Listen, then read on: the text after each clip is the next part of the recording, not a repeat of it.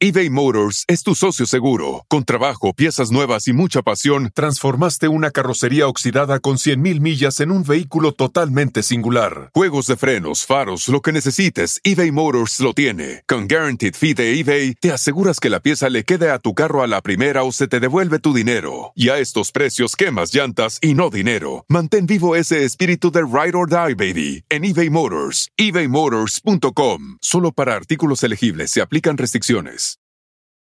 En ATT le damos las mejores ofertas en todos nuestros smartphones a todos. ¿Escuchaste bien? A todos. A los que nunca traen funda y a los que traen funda cartera. A los que se tardan dos semanas en contestar y a los que contestan con notas de voz eternas. A los nuevos clientes y a los existentes. ATT le da sus mejores ofertas en todos sus smartphones a ti y a todos, porque conectar lo cambia todo. Las ofertas varían por dispositivo, sujeto a términos y restricciones. Visita att.com o una tienda para más detalles.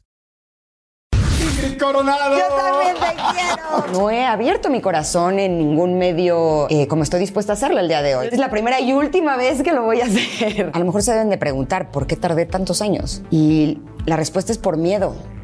Tuve que meter una, una denuncia por violencia de género y compartí ahí en la intimidad de- del juzgado pues las cosas que había vivido en mi matrimonio con él y las publicaron. O sea, para mí mi sueño es tener mi esposo, mis hijitos, mi casita, todo bonito. O sea, para mí ese siempre ha sido mi prioridad. ¿Todavía? Pues sí, ¿Cómo te enamoras de Fernando del Solar? empezamos a andar como escondidas porque él no había dicho que, que ya nos iba a casar. ¿Qué pasó? Él empezó a ser distinto. Empezó a ser otra persona. Quiero el divorcio, por, mi, por tu culpa tengo cáncer y ya les dije a los niños que ya no voy a vivir con ellos y ya me voy. Y agarró sus cosas y se fue. me dijeron zorra, inhumana. Hicieron un trending topic que se llamaba Ingrid Coronado Muérete. El día que tocaron a Emiliano, dije, esta es la gota que derrame el vaso. Le metí una demanda a esa revista. Me encuentro que la revista había solicitado a dos testigos de su lado, al papá de Emiliano y al papá de Luciano y de Pablo. Si hay algo que pudiera yo reprocharme a mí misma es haber sido tan tonta, no haber sido mala. Yo no soy una mala persona. De verdad lo digo, yo soy una buena persona y tengo un buen corazón. Y por las personas que amo soy capaz de dar la vida entera y lo he demostrado cada minuto de mi vida.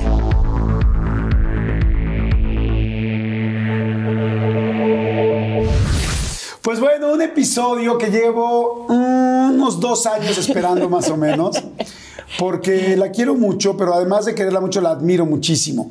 Este, evidentemente, cantante, eh, baila increíble, lo pudimos ver, eh, lo seguimos viendo de vez en cuando. Eh, pues conductora, posiblemente una de las conductoras más importantes de las últimas décadas en este país.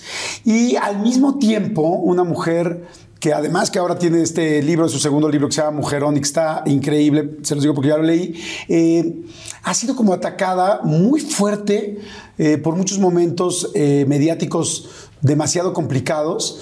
Y yo creo que, bueno, a mí en lo personal me gusta siempre, escuchas miles de cosas, pero yo a mí lo que me gusta es preguntarle a la persona directo, porque luego hay tanta información que no sabes realmente qué es lo que está pasando. Y no siempre tienes la oportunidad de platicar con la persona directo y hablar en serio, ¿qué pasó? ¿Qué pasó aquí? ¿Qué pasó allá?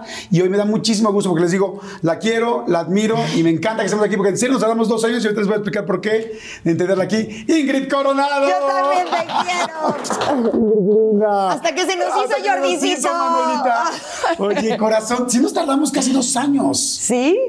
¿Estás de acuerdo? Sí, estoy Es de acuerdo. Porque yo le decía a Ingrid, le digo, Ingrid, por favor, Ingrid y yo llevamos mucho tiempo de conocernos, hemos platicado mucho, y entonces yo que conocía un poco de la historia de todo, yo le decía, Ingrid, ya ven, vamos a platicar, y tú me decías, Todavía "Espérame, no estoy lista. Todavía no estoy lista. Todavía no estoy lista. ¿Por qué? ¿Por qué no estabas lista?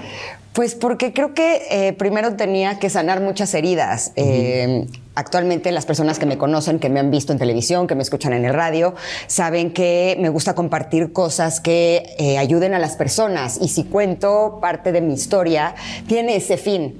No se trata sol- solamente de contar los dramas de Ingrid, creo que eso no, no tendría ningún sentido. Por eso eh, decidí tomarme un tiempo, Claro. dos años. Pero me encantó porque me decía, te prometo que vamos a hacer la entrevista Ajá. y en la entrevista te voy a platicar pues de una manera como no he platicado. Algo así me decías, ¿no? No, y voy a decir todo lo que no he dicho a lo largo de todos estos años. Le- mi primer pasito, pasote, fue desnudarme a través de Mujerón.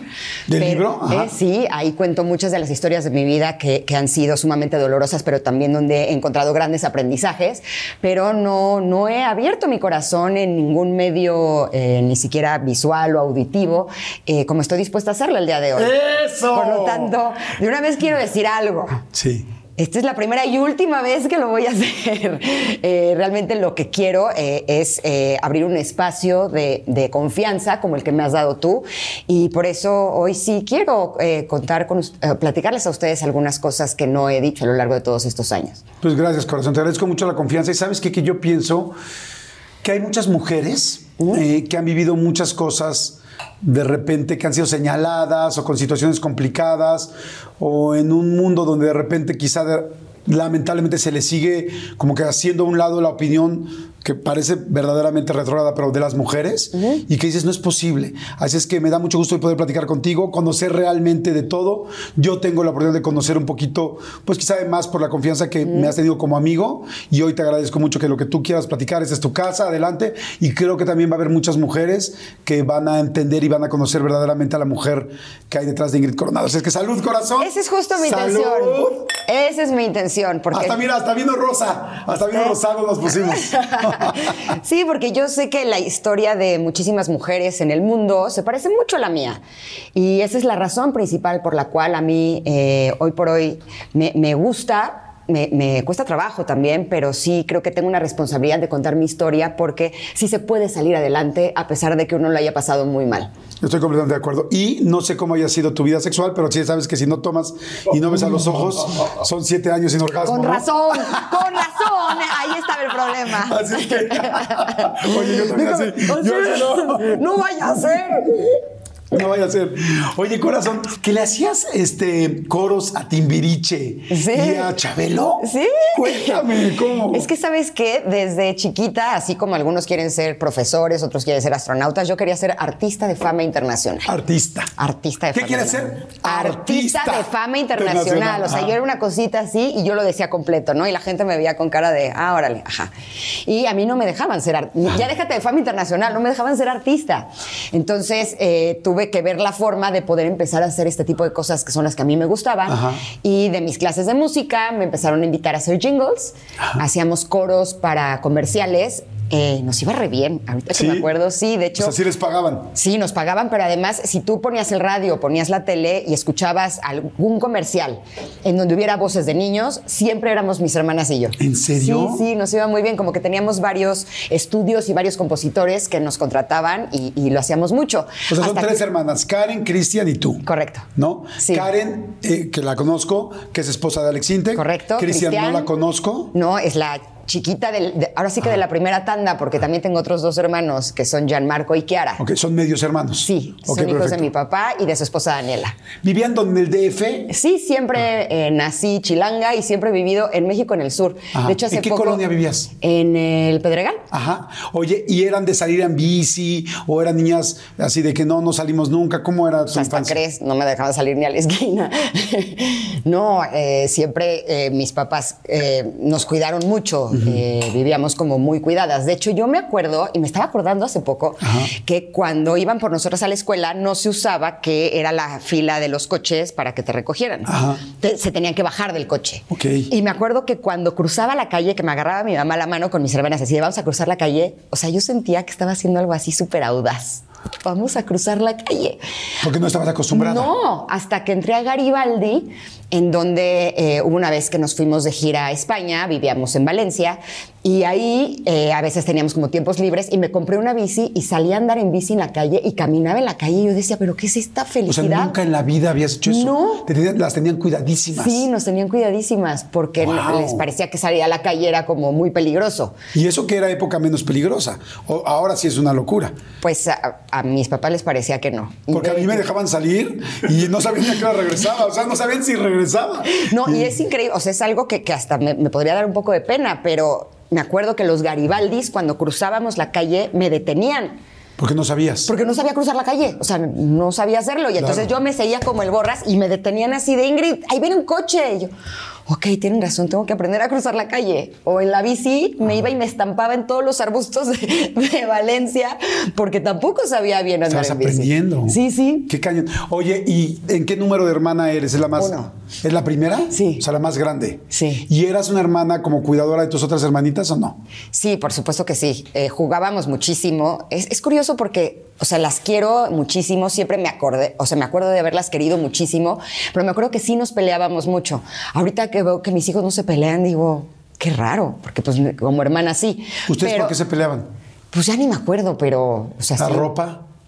Pues no, ¿sabes qué? Eh, Era más chiquitas, porque cuando yo tenía como, ¿qué habrá sido? Como 13, 14 años, mi mamá se fue de mi casa y yo me fui a vivir con mi mamá. Y mis hermanas se quedaron a vivir con mi papá.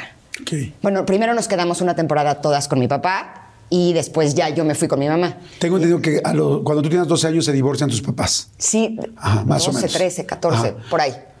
Eh, ¿Cómo fue? O sea, a ver, porque yo estoy escuchando como una familia muy unida, muy cuidada a las niñas, todo. Bueno, no, no me has hablado de la relación de tu papá y de tu mamá, pero cuando se divorcian, ¿cómo fue? Porque para un niño de esa edad normalmente es muy fuerte. ¿Cómo fue? ¿Cómo les dijeron? ¿Cómo estuvo? Es que es curioso, pero yo tengo un blackout de mi vida.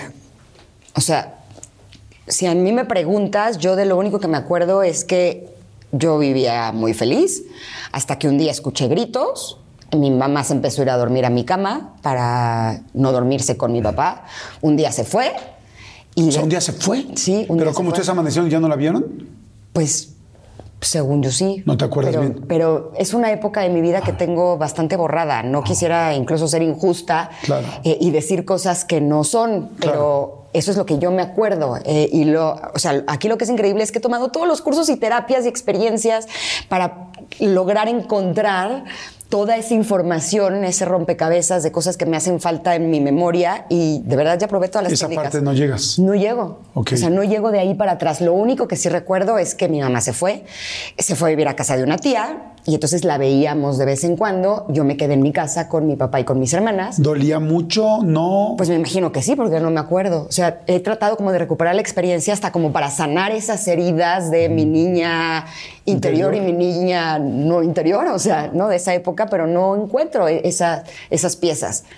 Sí he tratado. Lo que sí me acuerdo es que eh, mi papá trabajaba muchísimo y entonces me pedía que yo fuera al súper. Ok. Pero pues yo tenía, te digo, 12 o 13 años o así. Entonces a mi casa le decían la tiendita porque pues te podrías imaginar lo que compraba. Sí. Squinkles, Dubalines, porquería, o Carlos sea, Quintos. ibas a la cena y había eh, pura junk food, por supuesto. Entonces llegaban mis amigos o mis amigas y era casa de Ingrid es lo máximo porque en su despensa hay pura porquería. Pues sí, porque la que iba al súper era yo. Oye, eh, digo, no sé si la pregunta es fuerte, pero ¿por qué se fue tu mamá en lugar de que se quedaran ustedes con tu mamá? Mi mamá se fue porque ya no quería estar con mi papá y en teoría la idea es que ella se iba a ir a otro lado para que después nosotras nos fuéramos con ella.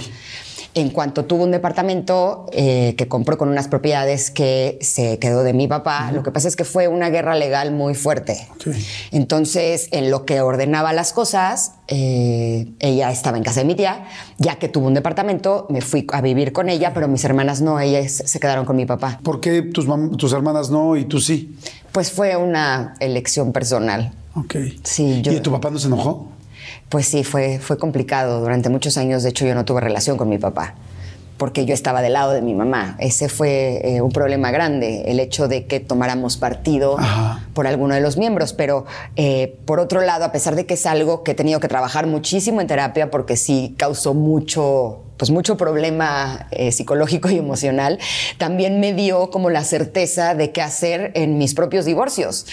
No, me queda claro lo que es estar en el papel de tomar partido, me queda claro lo que es estar en el lugar en donde te hablan mal de tu papá o de tu mamá y yo jamás quise que mis hijos vivieran eso. Hoy por hoy puedo decirte que lo agradezco mucho porque ha sido un ingrediente principal y fundamental del bienestar de mis hijos y más por las circunstancias que han vivido los tres. ¿Jamás les has hablado a ninguno de los tres mal de... Jamás, Por más que tú estés en una bronca legal, bronca mediática, jamás. ¿qué les dices?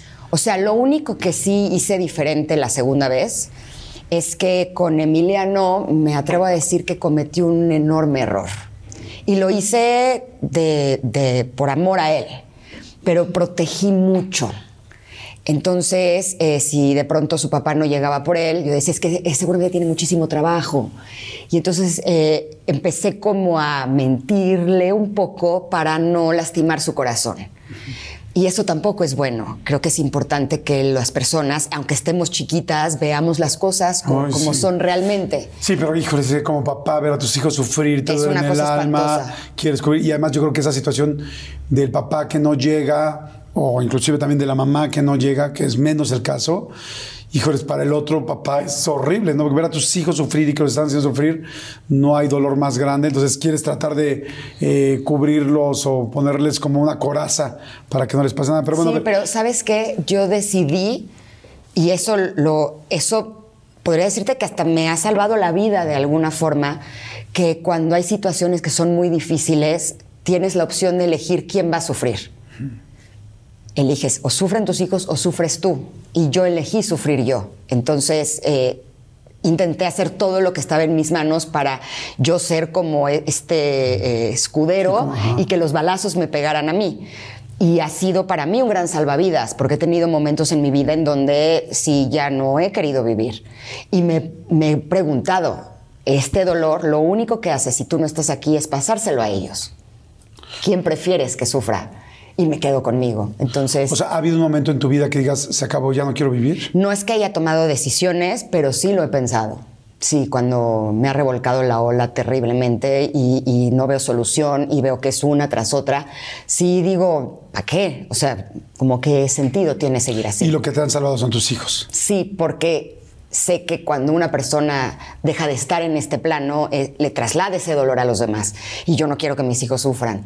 Entonces, esto que fui aprendiendo a lo largo de los años, de alguna manera me dio como el valor para ser yo quien afronte los dolores y que ellos reciban lo menos posible. Claro. Oye, wow, sí, es, es que es algo fuerte. Bueno, todos sabemos que ser papás es algo complicado, más los problemas de la vida, más los problemas de pareja, más todo el rollo. Es, y luego sí le sumas medios de comunicación, valga medios. Pero bueno, a ver, me regreso a la época, entonces eh, se, se- se divorcian tus papás, viene evidentemente la adolescencia. Eres una mujer muy guapa, siempre fuiste muy bonita. Gracias. Siempre tuve mi pegue, Ajá. pero es increíble porque mi amor propio era así. O sea, te juro que, que me acuerdo y, y en la escuela pues era de las que les gustaba a los chavos, les gustaba a los de mi edad, a los que eran más grandes, a los que eran más chicos. O sea, la, la gente de mi escuela me conocía, era la capitana de las cheerleaders, Mm, de, de las porristas, entonces pues era más popular aún, ¿no? Porque además yo era la que decidía quiénes estaban y quiénes no estaban en las porras. Y además, normalmente eso lo hacían las de sexto y yo lo hacía desde segundo, tercero de secundaria porque me gustaba la coreografía, me gustaba bailar, me hacía amiga de las líderes y siempre fui como, como un poco líder.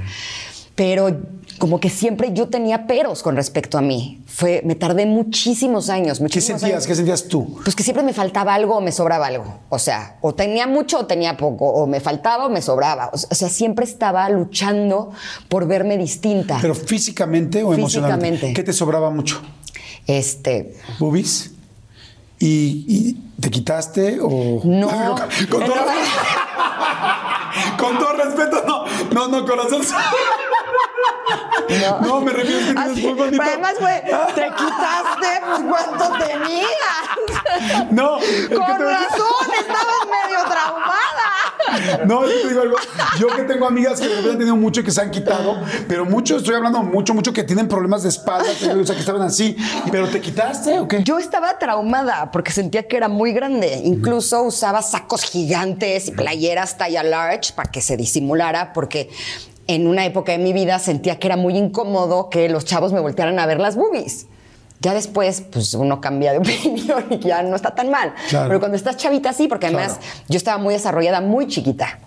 Y siempre fui súper delgada con unas cosas enormes. Entonces, eh, cuando entré a Garibaldi, que bailábamos en brasier, se movían, porque pues eran naturales. Claro. entonces sentía que se veía como, como poco estético, ¿no? Y entonces yo dije y decidí, dije, las voy a poner duras. Y me fui al gimnasio y hice pesas, bench press, ben- así, y hasta que las quemé porque eran grasa. O sea, lo que es no saber. O sea, yo pensé que se iban a poner sabría. duras. Y vaya que se de boobies, o sea, Ok, pero, ok. pero yo tampoco sabría, o sea, quemaste la grasa. grasa y se hicieron más chicas. Me quedé plana. Tenía cuadro aquí, como de hombre. ¿Plana? Plana. Y así, con un cuadro aquí de todo lo que hice. Y entonces un día me vi en el espejo y dije, ¡Ah! ¿esto está peor? O sea, y entonces me las puse. Ok. Ah, qué interesante, pero no sabía que se podía quemar tanto, tanto la grasa. Sí, me las puse eso hace es lo que 30 sentías que hace- tenía. Me las puse hace 30 años. Nunca me las he vuelto a tocar. Me las han revisado. O sea, han salido buenas. Han salido buenas. Pero ¿sabes qué? Ya me estoy replanteando quitármelas. Vamos a dejarlo así ahorita, Ingrid. Si quieres, eso lo platicamos luego con más calma. Oye, bueno, dices, eso te sobraba. ¿Qué te faltaba? Yo siempre quería tener más cintura. Y pantorrillas. Como que tengo buena... Pierna, buena- buen muslo, muslo, pero ajá. sentía que la pantorrilla estaba muy delgadita. Entonces, nunca me ponía falda, por ejemplo. Jamás. Nunca. O sea, siempre estaba de pantalón porque me tapaba las piernas. Y me acuerdo que justo en Garibaldi empezábamos a usar shortcitos, pero con bota alta para que no se viera la pantorrilla. Ah. Y un día Ajá. Fue la presentación de Patti Manterola en el Premier, nos invitaron, y me acuerdo que fui a una de estas tiendas de ropa muy, muy comunes. El y- premio era un centro de espectáculos padrísimo, Exacto, gigantesco. para los, los, eh, los jóvenes que no saben qué era. En María Magdalena al lado del News. Exacto, Punto. pero era como un lugar como muy especial, Sí. ¿no? Se presentaban solo los mejores y era como muy privado, Sí. ¿no? Y entonces fui y vi una falda de tubo roja hasta aquí, así, y me la probé y dije, ah, pues como que se me ve bien.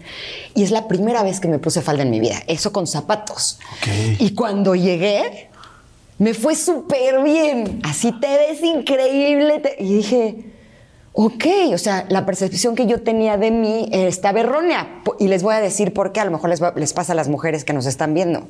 Porque tú te ves de arriba. Si te ves de arriba, se te ve menos pierna que si te ves de frente. Y entonces con esa falda de tubo me vi en un espejo de frente y dije, o sea, no es que tenga la mejor pierna del mundo, pero no es como yo la veo de arriba. O sea, si tú te ves de arriba, siempre te vas a ver más panzona y con menos pierna. Si te ves de frente, vas a ver un poco más la realidad. Ok. Y entonces a partir de ahí empecé a usar falda y me empecé a... A, A sentir más segura a en la sentir parte más física. cómoda, sí. Y en la parte emocional, ¿cómo te sentías? ¿Sentías baja autoestima? Ah, siempre es un desastre. Así. O sea, ese siempre ha sido un tema. Desde que soy muy chica he venido arrastrando como muchas cosas y hace como, ¿qué será?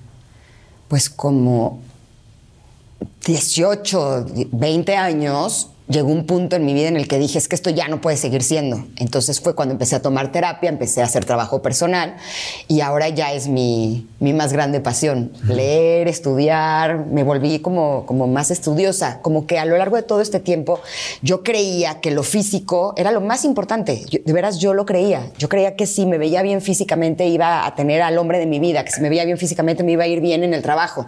Y sí, eh, evidentemente muchas épocas de mi vida me abrió puertas, pero también esa presión me provocó muchísimo sufrimiento.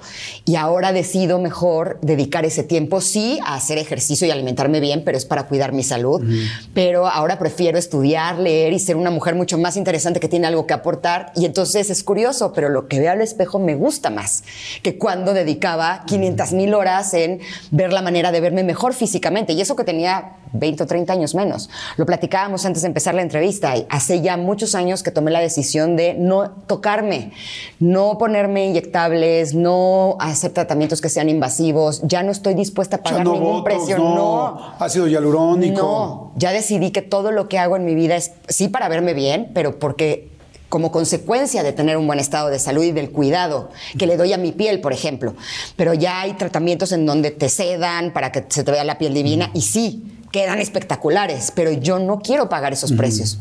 Oye, ¿cómo entraste a Garibaldi? Porque ahorita que decías que si las boobies, que si tal, tengo entendido que como que entré- como que fui, primero que fue como un accidente que entraste, como que conociste Sí. a alguien y que llegaste de panza, así como que no me escojan, que no me escojan, que no me escojan. No tanto, ese día sí me puse jeans. Ah, así. ok. O sea, ya eh, me arreglé muchísimo. Ajá. Me puse jeans y rímel. Ok. No me ponía ni rímel, era increíble. Vivía en pants. Y fui una vez al Bulldog Ah, un, un antro. Ajá. Exacto, y estaba en la mesa eh, Jorge Manterola, es el hermano de Pati Manterola, y estuvimos platicando y sí, a mí me dicen, me decía, me decían, me dicen el cuñado de México. Y yo, ah, sí, ¿por qué? Pues porque soy hermano de Pati Manterola. Y yo, no, pues sí, espectacular, ¿no? Y platicamos, y de pronto a la semana estoy en el gimnasio, estoy haciendo mi ejercicio y no había celular. Entonces llega la, la chava del gimnasio y me dice, le hablan de su casa que le surge muchísimo. Pues, ¿qué pasó? Corro al teléfono del gimnasio y me dice la chica que trabajaba conmigo. Es que, ¿sabes qué, señorita? Te habló eh, Jorge Manterola, el hermano de Patti Manterola. Y, ¿El cuñado de México? Sí, sí, sí. sí, sí, sí, sí. No, pero además ella, o sea, era una emergencia, obviamente, estaba súper emocionada. Y me dice que les urge comunicarse contigo porque eh, les hace falta un integrante de Garibaldi. Que si puedes ir mañana a las 4 a hacer casting, que seguro te quedas. Y te juro que yo decía, ¿yo? ¿Y sabían que cantabas o no? Pues algo platiqué con él. Eh, yo lo que le dije más que cantar, sí, había hecho jingles, coros para discos y demás, pero yo era coreógrafa. O sea, estudiaba y en la tarde montaba coreografías y con eso me ganaba dinero y me iba de viaje y demás. Y eso sí se lo platiqué a Jorge. Entonces, ya que llegué, entendí a qué se refería.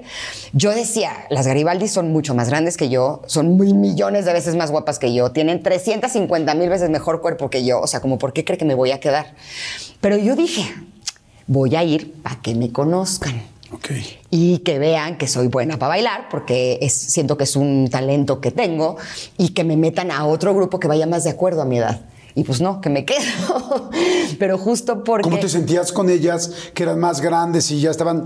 Digo, no lo quiero decir porque no las conozco bien a cada una, las conozco, pero nunca les he preguntado esto directo, pero pues evidentemente muy acuerpadas, muy tal. ¿Tú tendrías que como 16, 17 años? Tenía 17, eh, estaba a punto de cumplir 18. Y ellas 23, 24. Ellas me llevaban entre 5 y 7 años. Entonces, ¿cómo era la diferencia de cuerpos? ¿Cómo te sentías tú? Pues, mm, o sea, yo era redondita. o sea, porque además ellas sí son así, ¿sabes? O sea, la cintura, la- o sea, las curvas. Y además las veía cómo se arreglaban. Impresionante. O sea, de hecho, para el primer show, en donde entré de emergencia, por eso necesitaban a una que supiera. O sea, cuando, cuando dije coreógrafo fue la palabra mágica, porque una chava que había entrado en lugar de Patty abandonó al grupo y teníamos, no me acuerdo si tres o cinco días para dar un concierto ya con la nueva integrante. O sea, tú llegaste y a los cinco días hubo un concierto. Sí. ¿Y las canciones cómo te las aprendiste? Pues en el avión, allí iba estudiándolas y las coreografías, y o sea, tuve cinco días para aprenderme todo. Entonces, No, bueno, es que también me imagino la estudiada con todo respeto. Banana sí, banana no, banana sí, banana no. No, no, no. Había una más complicada, la ventanita. No ¡ay, ya! Esa fue después. No, sí había, sí tenía No, letras no. largas. O sea, No, claro, o sea, sí imagínate puedo llegar y decir, cántate nueve canciones que no te sepas. Pero no pues, son nueve, si son, en un concierto son más de dos horas. Bueno, eran sí. como 20 o 30 canciones, eran ¿Y muchísimas. si te las aprendiste en el avión entonces? Claro, me las iba, o sea, me las aprendí en el avión todavía. ¿Cuál es la canción estudiando. más difícil de Garibaldi? Este. No, pues ahora sí que ya no me acuerdo. Pero había millones de canciones, o sea, habría- había miles. Y me aprendí las coreografías, me aprendí. Lo que me costó más trabajo fue aprenderme en qué lugar voy. Así, ¿no? Estaba yo en el concierto y estaba Ah, perdida. claro. Pero sobre todo, o sea, la gente cree que Garibaldi viajaba con maquillistas y peinadores y equipo de vestuario. Obviamente no. Ustedes arreglaban. Claro, pero yo era de Rimmel. Y entonces me acuerdo que me fui así a comprar unas sombras y así, y un maquillaje. ¿Sombras nada más? Eh, pues imagínate, imagínate. Pero además me compré unas sombras plateadas porque dije, ¿eso es de show? ¿Ese es de show? Claro. Se me va a ver padrísimo. Y entonces, ya váyanse a su cuarto a arreglar. Ahí me meto a mi cuarto a arreglarme y me pongo mis sombras y plateada. Y, y yo dije, pues me pintarrajé. O sea, ya me, o sea, no, no puedo imaginar lo que he de haber hecho. Un verdadero desastre. Boca roja, plasta de maquillaje y así. Y me acuerdo que le fui a tocar al cuarto a Pilar, así. Pilar Montenegro. Sí, Pili. Y me abre, abre la puerta y le digo, ¿cómo quedé? Y nada más su cara fue así de, no, neta. O sea, o sea, fue de, mejor sal con la cara lavada, te vas a ver mejor. A ver, vente para acá. Y entonces ella agarró con sus pinturas y así, y me ayudó. Entonces lo que empecé a hacer fue aprender cómo lo hacían ellas. Ok. Estábamos, o sea, a veces nos teníamos que arreglar en el camión de camino. Y entonces lo que hacía es que yo me arreglaba antes, rapidísimo, y para cuando ellas arreglaran, ves que soy bien nerd. Tú que me conoces, es que soy. soy que pensé, Soy es que, bien es que aplicadita. algo, Ingrid es muy bien hecha, muy, Soy muy, muy bien hecha, súper aplicada. Entonces ahorita que dijiste que sí, me te imaginé perfecto. Así súper aplicadita y entonces mientras ellas se maquillaban veía ahí cómo se ponían la sombra así y así es como fui aprendiendo a maquillarme el problema fue que las veía mucho. O sea, cuando ya estaban maquilladas, me les quedaba bien, muy bella. ¿Cómo se peinaban? Y entonces de pronto llegaban y les decían, a mí se me hace que a la nueva le gustan las mujeres porque nos ve mucho. y yo más bien lo que estaba viendo es, la, porque además lo sabían hacer extraordinariamente bien, o sea, de veras profesionales. Hasta que aprendí a maquillarme también gracias a lo que ellas padre. hacían. Sí. Oye, ¿y en qué momento empezó el ligue con Charlie? O sea, te- porque pues tú llegaste y me imagino que desde el día uno, no sé si él estaba del casting o cómo fue. Mm, En el casting hice, o sea, nos, nos ponían a que hiciéramos una coreografía, ya que cantáramos y no sé qué, y después ellos estaban como en un foro aparte, estaban todos, y nos entrevistaban. Ah, ok. Y entonces llegué a la entrevista Con ellos. Con ellos. O sea, como para que hubiera buena química entre el nuevo integrante Pues y el para ver grupo. si les, o sea, si, o sea, para que le eligieran, tal cual. O sea, era ver que Wow. no solamente que baile y que cante, sino que nos caiga bien. Sí, que tenga química con el grupo. Y me acuerdo que pues me eché mis chistes, así. me eché mis puntadas y entonces sí me acuerdo que en ese momento se estaban riendo mucho, o sea, como de lo que yo les estaba diciendo. Y al final les dije, Baigón Green. Y se atacaron de risa y a partir de ahí fue que él empezó como a insistir mucho en que fuera yo la elegida. Había otra chava que honestamente tenía mucho más lindo cuerpo que yo, cantaba mucho más que yo, pero no bailaba. Ok. Y lo que necesitaban era que se aprendiera el show en cinco días porque no había tiempo de enseñarle más. ¿También por la parte del baile o porque ya le gustabas? Yo creo que ya le gustaba. Ajá. ¿Y a ti te gustaba al principio? No, pero al principio, o sea, él era muy lindo conmigo. Oigan, ay, me acaba de dar muchísima hambre, pero bueno, no, no saben, de repente me entran así esos, esos hambrismos tremendos. Perdón si pudieron escuchar inclusive mi estómago, porque bueno, estos micrófonos lo captan literal todo. Pero es que estaba pensando en el McCrispy de McDonald's. O sea, ¿ustedes ya lo probaron? No, no, no, no, no. Es que, bueno, si ya lo probaron, seguro me entienden. Es un sándwich de pollo crujiente, jugoso y al mismo tiempo picante. ¡Ah! Viene con unos pepinillos deliciosos y te lo sirven con una salsita picante que está así en todo el pan. Uf.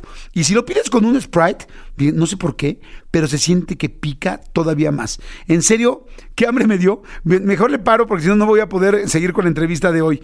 Ustedes que pueden, disfruten de su McCrispy en McDonald's o pídanlo por el app desde sus teléfonos. Seguimos. eBay Motors es tu socio seguro. Con trabajo, piezas nuevas y mucha pasión, transformaste una carrocería oxidada con 100.000 millas en un vehículo totalmente singular. Juegos de frenos, faros, lo que necesites, eBay Motors lo tiene. Con Guaranteed Fee de eBay, te aseguras que la pieza le quede a tu carro a la primera o se te devuelve tu dinero. Y a estos precios, quemas llantas y no dinero. Mantén vivo ese espíritu de Ride or Die, baby, en eBay Motors. ebaymotors.com. Solo para artículos elegibles se aplican restricciones. No solamente a nivel personal, o sea, también a nivel profesional, como que él me agarró como su protegida, como su, eh, pues sí, no sabía que era su candidata a novia, pero yo decía, qué buena onda, porque él estaba como muy protector conmigo. ¿Es difícil ser novio de alguien adentro de un grupo? O sea, los demás te ven así como que ya estos dos, todos lo toman decisiones juntos. O sea, ¿es difícil o no? Sí, fue complicado. Es difícil estar en un grupo. Ya de entrada. Period. Ajá. Para mí fue muy difícil porque yo venía de una familia en donde nos cuidaban muchísimo, ¿sabes? Y entonces ahí era como, como, como muy complicada. La convivencia no es fácil. Y con ellos había una situación en donde ellos eran los originales. Nosotros somos los afortunados ganadores de un lugar en el grupo. Ok. ¿Me explico? Entonces, independientemente de que ellos siempre ganaban más, las, las prioridades siempre eran primero para los originales. Ok. ¿Sabes? Y eh, Paola, Adrián y yo, que éramos los nuevos, era de ustedes de verdad tienen que sentirse agradecidos por el trabajo que nosotros ya hicimos, porque ustedes solamente están gozando de los frutos sin la friega. Y me acuerdo que yo decía. Pero ellos, o sea, ustedes también han gozado de los frutos, o sea, ¿no? Como que no, no se trata de eso. Pero sí siento que de alguna manera el hecho de que yo fuera la novia de él, pues yo empecé a gozar de privilegios que en ante sus ojos a mí no me correspondían porque yo no era original, ¿sabes? Entonces finalmente sí, por un lado gozaba de privilegios, pero por otro lado pues era algo que no, que no les gustaba. ¿Ganabas muy bien? Yo me sentía millonaria. o sea, yo sentía que ganaba millones de dólares. ¿Qué hacías con tu dinero o qué hiciste con Mi- el de esa época? ¿Sabes qué? Mi papá... Porque además ya lo he visto, ¿eh? Lo veo en las Lo demás camionetas. lo sí. has gastado en abogados. En abogados, en medios. en- ya sabes. No, en ese Ay, sí que eso te quiero preguntar, haber sido un desgaste tremendo, tantos rollos de abogados. Es horrible. O sea, cada que tengo que pagar algo de abogados lloro con lágrimas. No digo de lloro, lloro, de veras, así. Pero bueno, eso es otro. Ah. Ahorita regresamos. A ver, pero el entonces, punto este, es ¿qué que mi papá siempre nos decía, mijitas ahorren, mijitas ahorren, por los... eh, Vacas flacas. para- exacto, para cuando las cosas no vayan bien, que siempre tengan sus ahorros, ahorren, ahorren, ahorren. Entonces, en ese entonces yo vivía con mi mamá. Entonces, en cuanto entré a Garibaldi, los gastos de la casa ya eran entre, los, entre las dos. Empecé como a subir nuestra calidad de vida, porque no era como de lo mejor cuando estábamos las dos solas. Y me compraba ropa, o sea, y es que yo me sentía millonarísima. Y sí ahorré, al grado que cuando me casé, compramos una casa. ¿En qué momento se casan? ¿Se casaron? Sí, ¿no? Sí. Ajá. Eh, una vez fue mi cumpleaños Ajá. y me hice una fiesta de cumpleaños. Él te hizo. No, me la hice yo. Ah, ok. Y fueron guarachín y guarachón. Los hermanos de Pituca y Petaca, ¿no? Primos de Ivonne y Beth. Exacto. Súper lindos, la verdad. Y fueron y dieron un show en la comida de cumpleaños mía. Y de pronto estábamos en la comida y que sacan el anillo. O sea, el show era de adultos, ¿no? ¡Jordi! O sea, sacan el anillo guarachín y guarachón. Ajá, así de te quieres casar conmigo, aplausos, no sé qué. Y, y es increíble, pero esto creo que nunca se lo he dicho a nadie, pero en ese momento dije, ¡Ah! alguien se quiere casar conmigo. ¡Ah! ¡Guau! Sí, rotundo sí. Pero Porque, perdón, discúlpame que te interrumpa. Porque también tocaba a esa niña que tenía esa autoestima baja de no sé si soy suficiente. Correcto. Ok. Y entonces fue de, ¿se quiere casar conmigo? Por supuesto que sí. Además de que yo sí estaba muy enamorada de él. Esa es la, la verdad. Y entonces, eh, esto fue en julio, que es mi cumpleaños, y yo siempre había soñado en casarme en Acapulco. Ok. Entonces dije, la mejor, o sea, yo que soy ordenadita, dije, es que el mejor mes para casarse en Acapulco, para que no llueva, pero no haga mucho calor, pero es octubre. Octubre. Pero no me voy a casar dentro de cuatro meses, julio, agosto, septiembre, tres meses. No tengo tiempo. Entonces dije, vamos a casarnos el próximo año en octubre. Finalmente estamos viajando por el mundo, la estamos pasando bomba, pues, o sea, qué prisa, ¿no? Y que me embarazo. me embarazo en en abril de ese siguiente año. Ajá. Y entonces nos casamos en México en julio. Ok, el marzo, abril, mayo, junio. Julio, a los seis meses de, casa, de embarazo. No, a los tres. A los tres. Por eso digo que soy malo para los números. ok. ¿Y eh, fue fácil decírselo a tus papás o no? No, obvio no. No, para mí fue dificilísimo. ¿Cómo fue? Fue un momento sumamente difícil porque además yo no tenía, o sea, o sea, para mis papás yo ni siquiera tenía relaciones sexuales. ¿Cómo te explico? O sea, ahorita que lo veo a distancia digo, ay, pero sí era obvio. O sea, ¿sabes qué? Siento que a lo largo de mi vida he pecado de inocente. Siempre he, he tenido como una mente inocente. O sea, yo digo, es que no hay manera que mis papás pensaran que me iba a casar virgen. O sea, si llevaba viajando con él cinco años, ¿no? Pero yo creía que sí. Y entonces, pues llegué como si. O sea. Hubieras hecho algo malo. Sí, y ¿sabes qué? Siempre fui una alumna súper aplicada, sacaba buenas calificaciones, trataba de no dar problemas. Como que el decir la regué y cometí un error enorme, ¿sabes? Fue, fue un momento súper difícil. La verdad lo tomaron bastante bien. Les dijiste por separado, me imagino. Sí, les dije por separado, o sea, lo tomaron bastante bien, ok, te apoyamos. Perfecto, mi amor, Bien, aquí nos estamos. casamos, nació Emiliano, Se casaron en México. ajá. No en Acapulco, no en octubre. pero este. Sí, bien dice el dicho, ¿no? Tú, eh, Haz planes y Dios se reirá. Exacto, y Dios ha de haber hecho así. ¡ja, ja, ja, ja! Obviamente no, no Claro. llegamos al octubre ni a, ni a Acapulco. Y no nos íbamos a casar en julio en Acapulco. Oye, y una vez que se casan, ¿ya empezaron a vivir juntos? Sí, ¿En esta famosa casa? sí. Ok. En la casa famosa. Es que, bueno, en la casa del problema. Es que la casa, últimamente, en los últimos problemas que hubo mediáticos, se habló mucho de esta casa que ahorita te quiero preguntar. Pero bueno, entonces se casan. ¿Compran la casa entre los dos o cómo fue? ¿Mitad y mitad? Pon tu 60-40. Ok, 60 él, 40 tú. Ajá. Entonces vamos a comprar la casa, tal, tal, perfecto. Ahí empiezan a vivir, ahí tienen a Emiliano. Ajá. ¿Son felices? ¿Toda esta época había felicidad, había desgaste o cómo estaban? Pues no, no mucha. Es muy difícil. Yo venía de una familia disfuncional, ¿no? ¿Por qué? Porque era de papás divorciados. Pero además es, soy hija de papás divorciados y se llevan fatal. Entonces era una guerra, era un ambiente sumamente complicado. Entonces yo me juré a mí misma que a mis hijos yo no les iba a hacer eso. Entonces nos casamos.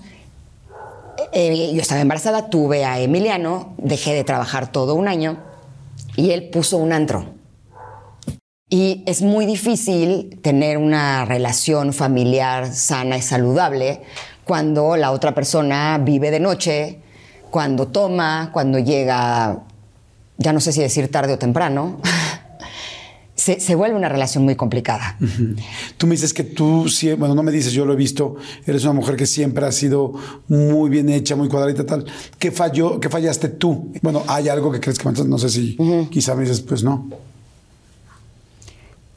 Es que a mí me han acusado a lo largo de mi vida de muchísimas cosas y me han acusado de hacerle daño a la gente. Y hoy por hoy podría decirte que si hay alguna persona a la que le he hecho muchísimo daño, con quien realmente me he portado muy mal, es conmigo. Porque en este afán de no querer lastimar a Emiliano, de salvar mi relación, aguanté muchísimas cosas que no tenía por qué.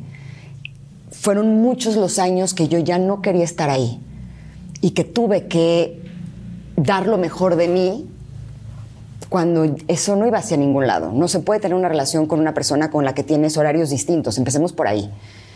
Y para mí, mi hijo siempre fue lo más importante. Entonces, era difícil, él quería que lo acompañara a cosas de noche y llegar a las 8 de la mañana y a las 8 de la mañana Emiliano ya estaba despierto, entonces él se dormía y yo me quedaba con Emiliano, pero entonces qué calidad de mamá estaba teniendo Emiliano. O sea, me acuerdo perfecto que cabeceaba y yo realmente quería hacer un, buen trabajo con él. Entonces fueron seis años, o sí, como cinco o seis años de matrimonio en donde pues no, yo no era una persona feliz, pero todo el tiempo estaba intentando ver la manera de que eso funcionara. Al año de que me casé y que nació eh, Emiliano, empecé a trabajar en, en Azteca, empecé a ser conductora de televisión y empecé a tener muchísimo trabajo y entonces eso sí me ayudaba como a hacer la, la, la cosa pues más llevadera porque tenía algo que me apasionaba, que me gustaba, tenía Emiliano y entonces en ese momento decidí no pues no pagar tantos precios porque no me daba la energía, no me daba el tiempo. O sea, no estaba haciendo nada feliz. ¿Y cómo se separan? ¿Que lo platican? Eh, uno le dice al otro, digo, no tienes que compartirme eso si no quieres, solamente es de común acuerdo o cómo es el final. Pues yo, yo te juro que sí llevaba mucho tiempo que yo ya no quería estar ahí, pero a lo mejor a, a la gente le, le, pasa lo mismo cuando estaba en relaciones, pero, y ahorita que lo veo, puede ser una tontería, pero decía es que ahora sí ya tomé la decisión. No viene su cumpleaños. No, pues ni modo que le pida el divorcio en su cumpleaños. No, no, no. Entonces pasaba el cumpleaños. Ahora sí estoy decidida. No, viene Navidad, o sea, ¿quién pide el divorcio previo a Navidad? No, no, no vienen vacaciones, no viene su cumpleaños, no viene el de Emiliano, no viene el mío. Así, y así pasaron los años. Hasta que llegó un momento en donde me di cuenta que me había mentido en mi cara. Hice una llamada y él me había dicho que estaba en el negocio y cuando hablé al negocio me dijeron que se había ido muchas horas antes. Y cuando, le, o sea, lo esperé despierto y cuando le pregunté me dijo que estaba en el negocio. Y esa fue como, listo, esta es la gota que necesitaba. Al mismo tiempo, ¿hubo algún rumor de que de una infidelidad tuya o no? No, había muchos de él. Él es el que trabajaba de noche. Yo trabajaba en la tele y cuidaba a Emiliano. No, esto fue recientemente y lo dijo él. De lo de, De una supuesta infidelidad. infidelidad, pero no, pero en realidad no sucedió así. Bueno, entonces terminan tal, terminaron bien. O sea, es muy difícil terminar bien. Aparentemente habíamos acordado, ¿no? Hacer las cosas bien. Uno de, las, de los problemas más grandes que hubo cuando mis papás se divorciaron fue un pleito por unas propiedades. Y eso fue lo que hizo que se hiciera una guerra espantosa entre los dos. De sus papás. Sí, y entonces ahí yo ya llevaba cinco años de trabajar muchísimo en televisión, tenía tres programas al mismo tiempo y honestamente económicamente me había ido muy bien, tenía muchas campañas publicitarias y había hecho un muy buen patrimonio. Pero en ese momento dije, es que yo no quiero que Emiliano le pase lo mismo que me pasó a mí. Entonces me senté con él y le dije, vamos a hacer una cosa. Esta casa la compramos entre las dos, los dos, mitad y mitad. Aquí están las cuentas. Inversión uno, la cuenta del otro banco, otra cosa. La mitad es para ti y la mitad es para mí. Punto. ¿De tu dinero también? No, es que eso es de mi dinero, porque lo que él generaba en el negocio no daba ni para el gasto completo, ¿sabes? O sea, él llegaba con la, o sea, lo, lo que se había ganado y de hecho los números eran siempre como muy raros porque parecía que estaba siempre lleno y a la hora que llegaba el dinero no era así. Entonces, incluso una época yo administré el lugar. Me iba con el bambineto de Emiliano, era cuando estaba en tempranito, los fines de semana, yo trabajaba en, en, la mañana y entre semana con el bambineto iba y medía las botellas de vino y les ponía yo una marquita con mi firma para ver en dónde se había quedado, para entonces hacer el conteo y empecé a buscar otros eh, distribuidores de alcohol más económicos, o sea, como para ver la manera de, de, de que, le fuera fuera más mejor. negocio. Exacto, pero en ese negocio estaba metida su familia y eso lo, lo complicaba mucho. Entonces, finalmente, la que sí estaba generando buenos recursos era yo. Y entonces dijiste mitad y mitad. Pero dije mitad ¿Se y habían mitad. casado por bienes mancomunados? No, pero yo no quería que Emiliano tuviera una, Un problema de un dinero. problema de dinero. O sea, que, que hubiera un... O sea, yo, so- yo soñaba y fantaseaba que si yo me comportaba a la altura y si tenía ese tipo de gestos, él se iba a comportar a la altura. Y entonces nuestra relación como papás de Emiliano iba a ser buena, íbamos a poder estar en los festivales juntos, íbamos a poder estar en las fiestas infantiles juntos, y yo elegí pagar ese precio. Ok, voy a ir rapidísimo eh, a un refil. Vamos a hacer rápido una pequeña pausa. Voy a ir al baño. así. Gracias por, por la confianza. Eh, sé que es algo, pues evidentemente delicado. Te agradezco mucho que lo abras de esta manera para escucharte. Y, y vamos a ir rápido, rápido. Hagan lo que tengan que hacer. Si les está gustando, por favor, denle like. Si creen que esto les pueda sumar a alguien, ayudar a alguien, compártanlo, suscríbanse al canal, entre más suscripciones tenemos, más entrevistas podemos tener y más eh, elementos y contenido extra podemos tener, así es que rápido refil, ¿cómo vas tú? Bien, ah, vamos No, bastante bien. tranquilitos, ¿eh? Sí. Muy bien. ¿Qué pasó con el asunto eh, de la casa? Porque después, ahora salió mucho tiempo después que, que se había habido un problema con la casa, ¿no? Alguna vez tú y yo platicamos de amigos de esta situación, pero evidentemente yo de amigos no cuento nada, a menos que lo platique la protagonista, ¿no? ¿Qué pasó? Quedamos de vender la casa y lo que se vendiera de la casa, mitad y mitad. Le dije nada más, yo ahorita tengo muchísimo trabajo, me quedo en la casa en lo que encuentro a dónde ir, a dónde irme y este y ya que me vaya la vendemos y mitad y mitad. Hecho, hecho, listo. Él Aparece. se salió de la casa. Ajá. En ese momento tenía mucho trabajo y me acuerdo que compré un departamento en preventa, pero no me lo entregaban. Entonces empecé a sentir mucha presión por parte de él para que me fuera de la casa. Y te juro que debo de haber estado como unos seis meses, calculo.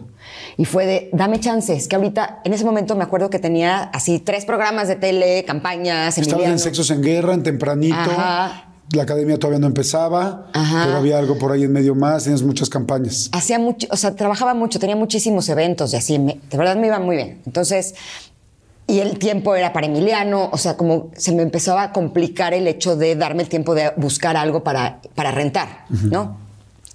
Además de que estábamos hablando lo del divorcio, en donde el juez había dictado que él me tenía que dar una pensión alimenticia y pagar la escuela y el seguro de gastos médicos de Emiliano. Total, era como el, el mismo tiempo, el mismo proceso. Llega un día en donde Emiliano se había ido con su papá a Acapulco, de vacaciones el fin de semana. Yo tuve una cena, sí, debe de haber sido como seis, seis ocho meses, pon calculo el tiempo. Hice una cena, estaba saliendo con un, con un cuate, invité a mis amigas, estuvimos jugando cartas, no sé qué, total, se fueron de la casa y cuando, haz cuenta que era una casa que subías las escaleras y había como una reja que, donde cer- cerrabas la reja para proteger como las habitaciones. Y me acuerdo que una amiga mía me habló por teléfono para preguntarme, eh, o sea, como para darme la opinión del galán que había invitado, ¿no? Porque era como la primera persona con la que estaba saliendo después de divorciar. Y entonces me acuerdo que le dije, ¿sabes qué? Dame un segundo, voy a mejor a cerrar la reja y ahorita te marco. Voy, cierro la reja, voy a mi cuarto, agarro el teléfono y estaba hablando con ella y empiezo a escuchar ruido. Dije, qué raro, ¿será que la chica de que me ayuda está por aquí? Entonces, eh, ¿sabes qué? Ya mejor mañana hablamos, ya es bien tarde, órale, bye, cuelgo. De mi habitación había como unas puertitas, o sea, co- como una ventana con puertitas, con un vitral que daba a las escaleras donde estaba esta reja. Y cuando abro las puertitas, veo a una persona con una pistola señalando. O sea, yo, ¿quién es? Abro las de esta y veo pistola así. Esto es un asalto y si no abres te voy a... Dije, no, no me voy a esperar a que me va a hacer, ¿no? Corrí así, me metí abajo de mi cama, le hablé por teléfono a mi mamá, porque además unos meses antes a mi hermana y a mi cuñado Alex los habían asaltado bajando por esa avenida. Y yo hablé a la policía y a la fecha no ha llegado. Entonces en ese momento dije, no, no puedo solo hablarle a la policía, porque no si este cuate se mete por, la, por donde sea eh, y la policía no viene, ya valí. Entonces le hablé primero a mi mamá y le dije, ma, me están asaltando y le voy a hablar a la policía, colega. Le hablé a la policía y le dije, me están asaltando en la dirección está, no sé qué, y me quedé ahí. Empecé a escuchar como ruidos y demás. Llegó mi mamá con su esposo, llegó la policía, ahora sí llegó. Y yo de mi cuarto tenía un control que, podría, que podía abrir la puerta eléctrica del estacionamiento que daba, de cuenta, a mi, a mi ventana. Como que la casa era como hacia abajo. Entonces abro la puerta cuando llega mi mamá y la policía. Entran y no había nadie. Una cosa rarísima. Entonces al día siguiente me pidieron que fuera al Ministerio Público a rendir declaración y cuando fui me, me fueron a mi casa a revisar y me dijeron, ¿y qué le robaron, señor? Pues nada. Revisaron la chapa y me dijeron, no, pues este- esto no tiene nada. No está ni forzada ni nada. Uy, no, señor, a usted la querían asustar. Y lo lograron. En ese instante fui, agarré tres cosas, así, y me fui a casa de mi mamá, busqué un departamento amueblado, lo renté y me llevé a Emiliano. Pusimos la casa a la venta y como a los tres meses me habla la corredora y me dice, oye Ingrid, ¿tú sabías que él ya vive ahí? ¿Cómo? Si la casa está en venta. No, él lleva dos meses viviendo ahí. ¿Cómo? Le hablo por teléfono y me dice, no, no, no, es que yo te la voy a pagar. Entonces le dije, es muy fácil. El dinero que yo te di en efectivo equivale a la mitad de esa casa. Devuélveme mi dinero y con eso quedamos. No es que ya no lo tengo, pero yo te la voy a pagar. Y pues sigo esperando. ¿Se quedó en la casa? ¿Aún está ahí? Sí, sí, lleva 17, 18 años viviendo ahí, en una casa que no me pagó mi parte, no paga renta, no paga la pensión alimenticia de Emiliano, no paga su escuela, no paga su seguro de gastos médicos cuando es un chavo que vive con diabetes, con diabetes perdón, no se hace cargo de, de ningún pago y evidentemente hace unos años tomé la decisión de demandarlo para que o me pague la mitad de esa casa o se venda la casa y nos corresponda la mitad y la mitad. ¿En qué momento dejó de pagar la pensión de tu hijo? O sea, casi... Pues prácticamente fue luego, luego. O sea, yo creo que a los seis meses dejó de pagar la pensión, lo demandé, estuvimos en, en juicio, incluso hubo un juicio por pérdida de patria potestad, no pagaba la pensión alimenticia, hasta que le, le dije, a ver, vamos a hacer una cosa. O sea, yo lo que, lo que más he deseado en mi vida es que mis hijos sepan que su papá les paga sus cosas. No es por mí, de verdad, quien me conoce sabe cuál es mi relación con el dinero y los gastos de mis hijos yo los pago con todo mi amor. Es algo que, se los digo de verdad, ni siquiera, ni siquiera me duele, de veras no. Es porque para mí es importante que un hijo, y hombre principalmente, sepa que el papá, hombre, paga sus gastos, Claro. paga sus Sí, es responsabilidades. una forma de educarlo a quién, a qué hombre estás criando. O sea, a mí un terror que, que me ha dado toda mi vida es que mis hijos crean que la mujer es la que tiene que pagar todos los gastos, porque eso es lo que ellos han visto. Pero y no es correcto. Pero realmente sí empezaste inmediatamente a pagar todo. Yo siempre he pagado todo, sí. Aquí el punto es que en el juzgado le dije, a ver, no puede, es que no puedo pagar la pensión alimenticia que estaba dictada en el convenio. Está bien. ¿Cuánto puedes pagar? Cinco mil pesos. Le dije, vamos a hacer una cosa. Le voy a abrir una cuenta de banco a Emiliano y esos cinco mil pesos se los vas a pagar a Emiliano, no a mí. Yo lo que quiero es que Emiliano sepa que su papá le está pagando y que Emiliano ese dinero lo ahorre y verá si se va a un camp, lo que sea, ¿no? Evidentemente era una cuenta que no, Emiliano no tenía la tarjeta del banco para que se gastara ese dinero, era como hacerle un bonchecito a Emiliano para que en algún momento algo se comprara que se lo dio su papá. Sí, era algo más formativo y emocional que cualitativo. Correcto. Y pagó como cinco meses. Y a los cinco meses dejó de pagar. Y ya si yo metía otra demanda, ya era cárcel. Y dije, ¿sabes qué? No voy a meter al papá de mi hijo a la cárcel. Prefiero que mejor la vida acomode las cosas como las tenga que acomodar, pero yo no voy a tomar ese, ese riesgo. ¿Él nunca perdió la patria protestad de tu hijo? Él la había perdido, pero en el juzgado me pidió que no quería perderla. Me imagino que creía que yo iba a poder utilizar esa información. Y yo no soy así. Entonces llegamos a una negociación en donde yo había metido el juicio de pérdida de patria potestad porque lo que quería era poder tener total libertad para sacar pasaportes, para sacar escuela, porque sacaba la cita y no llegaba. Y, entonces, de todas formas, yo hacía el trabajo, yo lo pagaba y con él era un problema. Entonces, lo que acordamos en ese momento fue que el juez me dio un documento en el que yo, o sea, era como lo mismo, pero sin el nombre. Oye, y luego también en algún momento reciente se comentó que, que si tú habías alejado, bueno, creo que él lo comentó, que si, que si se había alejado Emiliano de su papá porque tú los habías separado. ¿Esto es real o no? Él lo que decía es que Emiliano había tomado partido por mí, Ajá. por la situación de la casa. Y yo lo que podría decirles es que más bien yo tomé partido por Emiliano. La relación de Emiliano con su papá se volvió muy complicada. Él vivió con él unos meses, aunque la gente tiene la percepción que vivió con él años y no fueron solo unos meses. Después se regresó a vivir conmigo, pero empezó a estar mal la relación entre ellos. Hasta que llegó un momento en donde él dejó de pagar su escuela. O sea, yo siempre me hice cargo de todos los gastos menos de la escuela.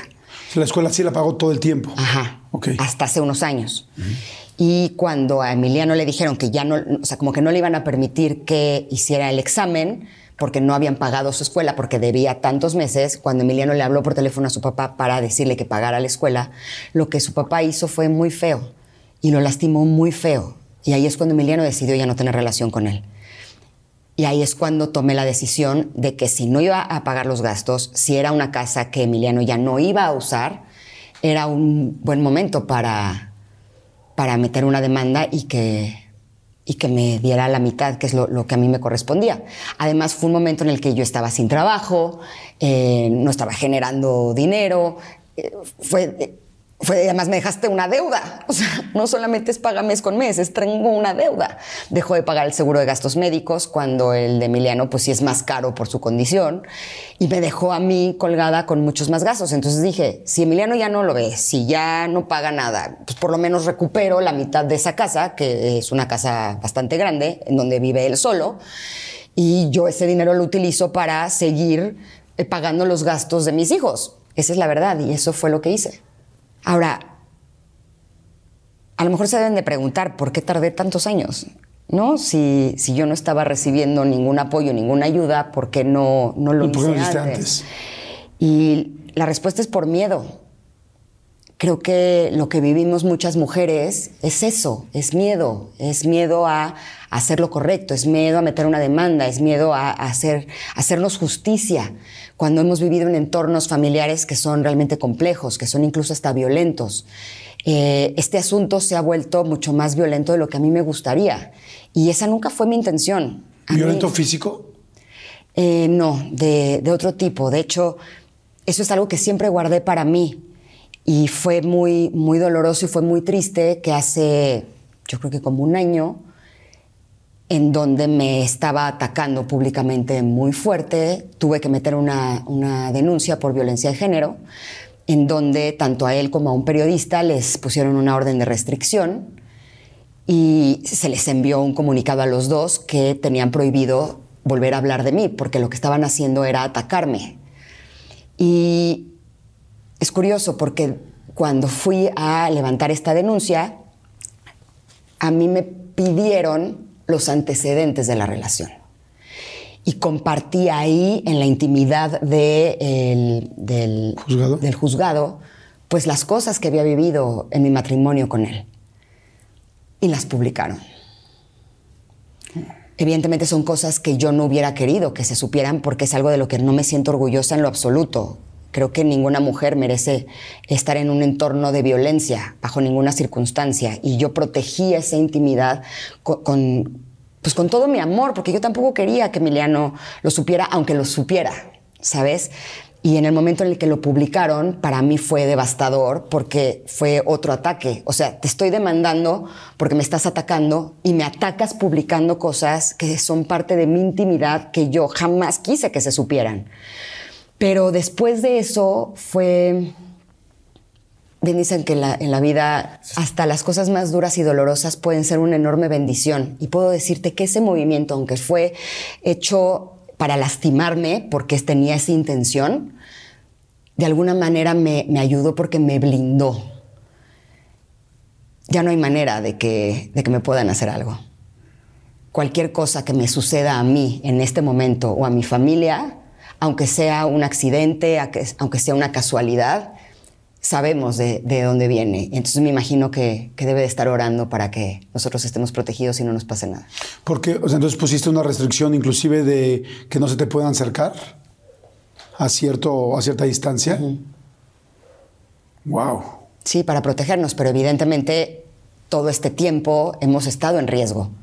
Y en el momento en el que sale a la luz, no solamente en un juzgado, sino también a nivel público, las situaciones de violencia que vivimos cuando estábamos juntos y e incluso cuando ya no estábamos juntos, es una forma en la que eh, estamos protegidos y puedo decirte por primera vez, me siento, me siento tranquila, me siento segura. Oye, una mujer como tú, que es una mujer trabajadora, con éxito, eh, afortunadamente en ciertos momentos de su vida con, con dinero, eh, con gente que conocen los medios y todo, y aún así tenías mucho miedo. Entonces, ¿qué le espera a las personas, a las mamás que están en una situación parecida y que no tienen estos recursos? Pues siempre me he apoyado en lo legal. Yo creo en la legalidad. Y aunque en este país nos puedan decir cualquier cantidad de cosas, yo siempre termino haciendo lo que para mí es correcto. ¿Qué es eso? Hacer las cosas legales que nos corresponden. El problema es que los procesos son muy largos, los procesos son muy lentos, los procesos son muy caros. Y por eso en este momento apoyo a organizaciones que apoyan a las mujeres que son víctimas de violencia. Por ejemplo, ahorita una mujer que nos esté escuchando, que esté viendo la entrevista y que tiene miedo, y que tiene miedo físico, y que tiene miedo de agresión emocional, física, sexual, con sus hijos, con miedos a, con miedos, amenazas, ¿qué le recomendarías? que se acerque a las organizaciones que apoyan a este tipo de mujeres. Más que directo a la ley, a las organizaciones para que sean un intermediario. Es que sabes qué pasa, que los honorarios legales se pueden hacer impagables. eBay Motors es tu socio seguro. Con trabajo, piezas nuevas y mucha pasión, transformaste una carrocería oxidada con 100.000 millas en un vehículo totalmente singular. Juegos de frenos, faros, lo que necesites, eBay Motors lo tiene. Con Guaranteed Fee de eBay, te aseguras que la pieza le quede a tu carro a la primera o se te devuelve tu dinero. Y a estos precios, quemas llantas y no dinero. Mantén vivo ese espíritu de Ride or Die, baby, en eBay Motors. ebaymotors.com. Solo para artículos elegibles se aplican restricciones. Algunos les gusta hacer limpieza profunda cada sábado por la mañana. Yo prefiero hacer un poquito cada día y mantener las cosas frescas con Lysol. El limpiador desinfectante Brand New Day de Lysol limpia y elimina el 99.9% de virus y bacterias. Y puedes usarlo en superficies duras y no porosas de tu hogar con una fragancia que lleva a tus sentidos a un paraíso tropical. No solo limpies, limpia con Lysol. Ok. Es, es realmente muy caro. A mí me, me duele enormemente porque digo, es que todo el dinero que yo he invertido en protegerme legalmente, en defender lo mío, en recuperar lo que a mí me corresponde, en proteger mi patrimonio y el de mis hijos, hubiera preferido millones de veces aportarlo a las causas a las que apoyo. ¿Me explico? O sea, de todas formas lo hago, pero tendría muchísimos más recursos para hacerlo. E- Es muy lento. Actualmente en juzgados tengo tres procesos. Uno lleva ocho años, el otro lleva seis años, el otro lleva cuatro años y me falta iniciar dos.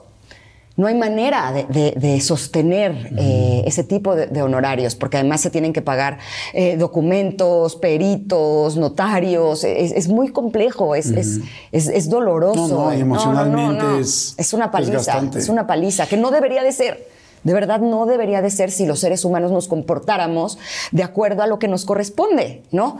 El problema es que como no todos somos así, tenemos que tomar este tipo de acciones. Y hay actualmente muchas organizaciones que ayudan a este tipo de mujeres. De hecho, estoy creando junto con dos organizaciones importantes una plataforma de acceso gratuito para mujeres que sean víctimas de violencia con apoyo emocional y apoyo legal en tiempo real para cuando están en esa situación que tengan Sí, eh, la información de qué es lo que pueden hacer. Sí, porque a veces el miedo es cómo me salgo, ¿no? ¿Cómo voy a la delegación o cómo voy al Ministerio Público y cómo lo hago y si me hacen y si, y si me agarra antes de o si no me responden el Ministerio Público yo tengo que regresar a mi casa y ya se dio cuenta que lo fui a, que le fui a levantar una denuncia, o sea, Pero hay además, un miedo muy si- fuerte. Si le tengo miedo a mi agresor viviendo con él, en el momento en el que yo no viva con él va a estar más enojado. Claro. Obviamente tengo lo triple de miedo. Sí, Cuando ya fuerte. no puede sacar un provecho de mí, ya sea económico, eh, provecho sexual, provecho emocional o lo que sea, se va a dejar venir con todo, porque además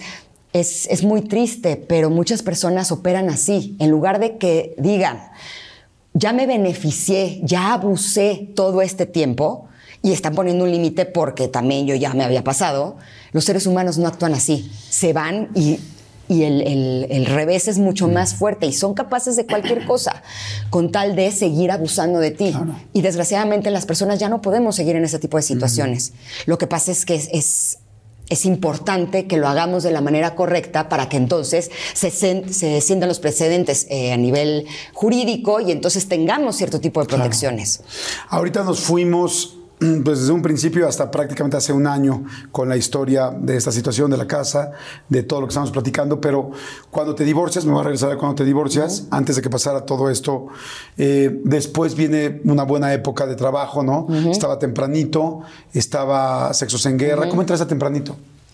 Estaba en mi ¿Entraste casa. así en protagonismo? No, cero. Cuéntame. No, cero, cero. Eh, nos estaba de mamá, pero ya tenía ganas de regresar a trabajar.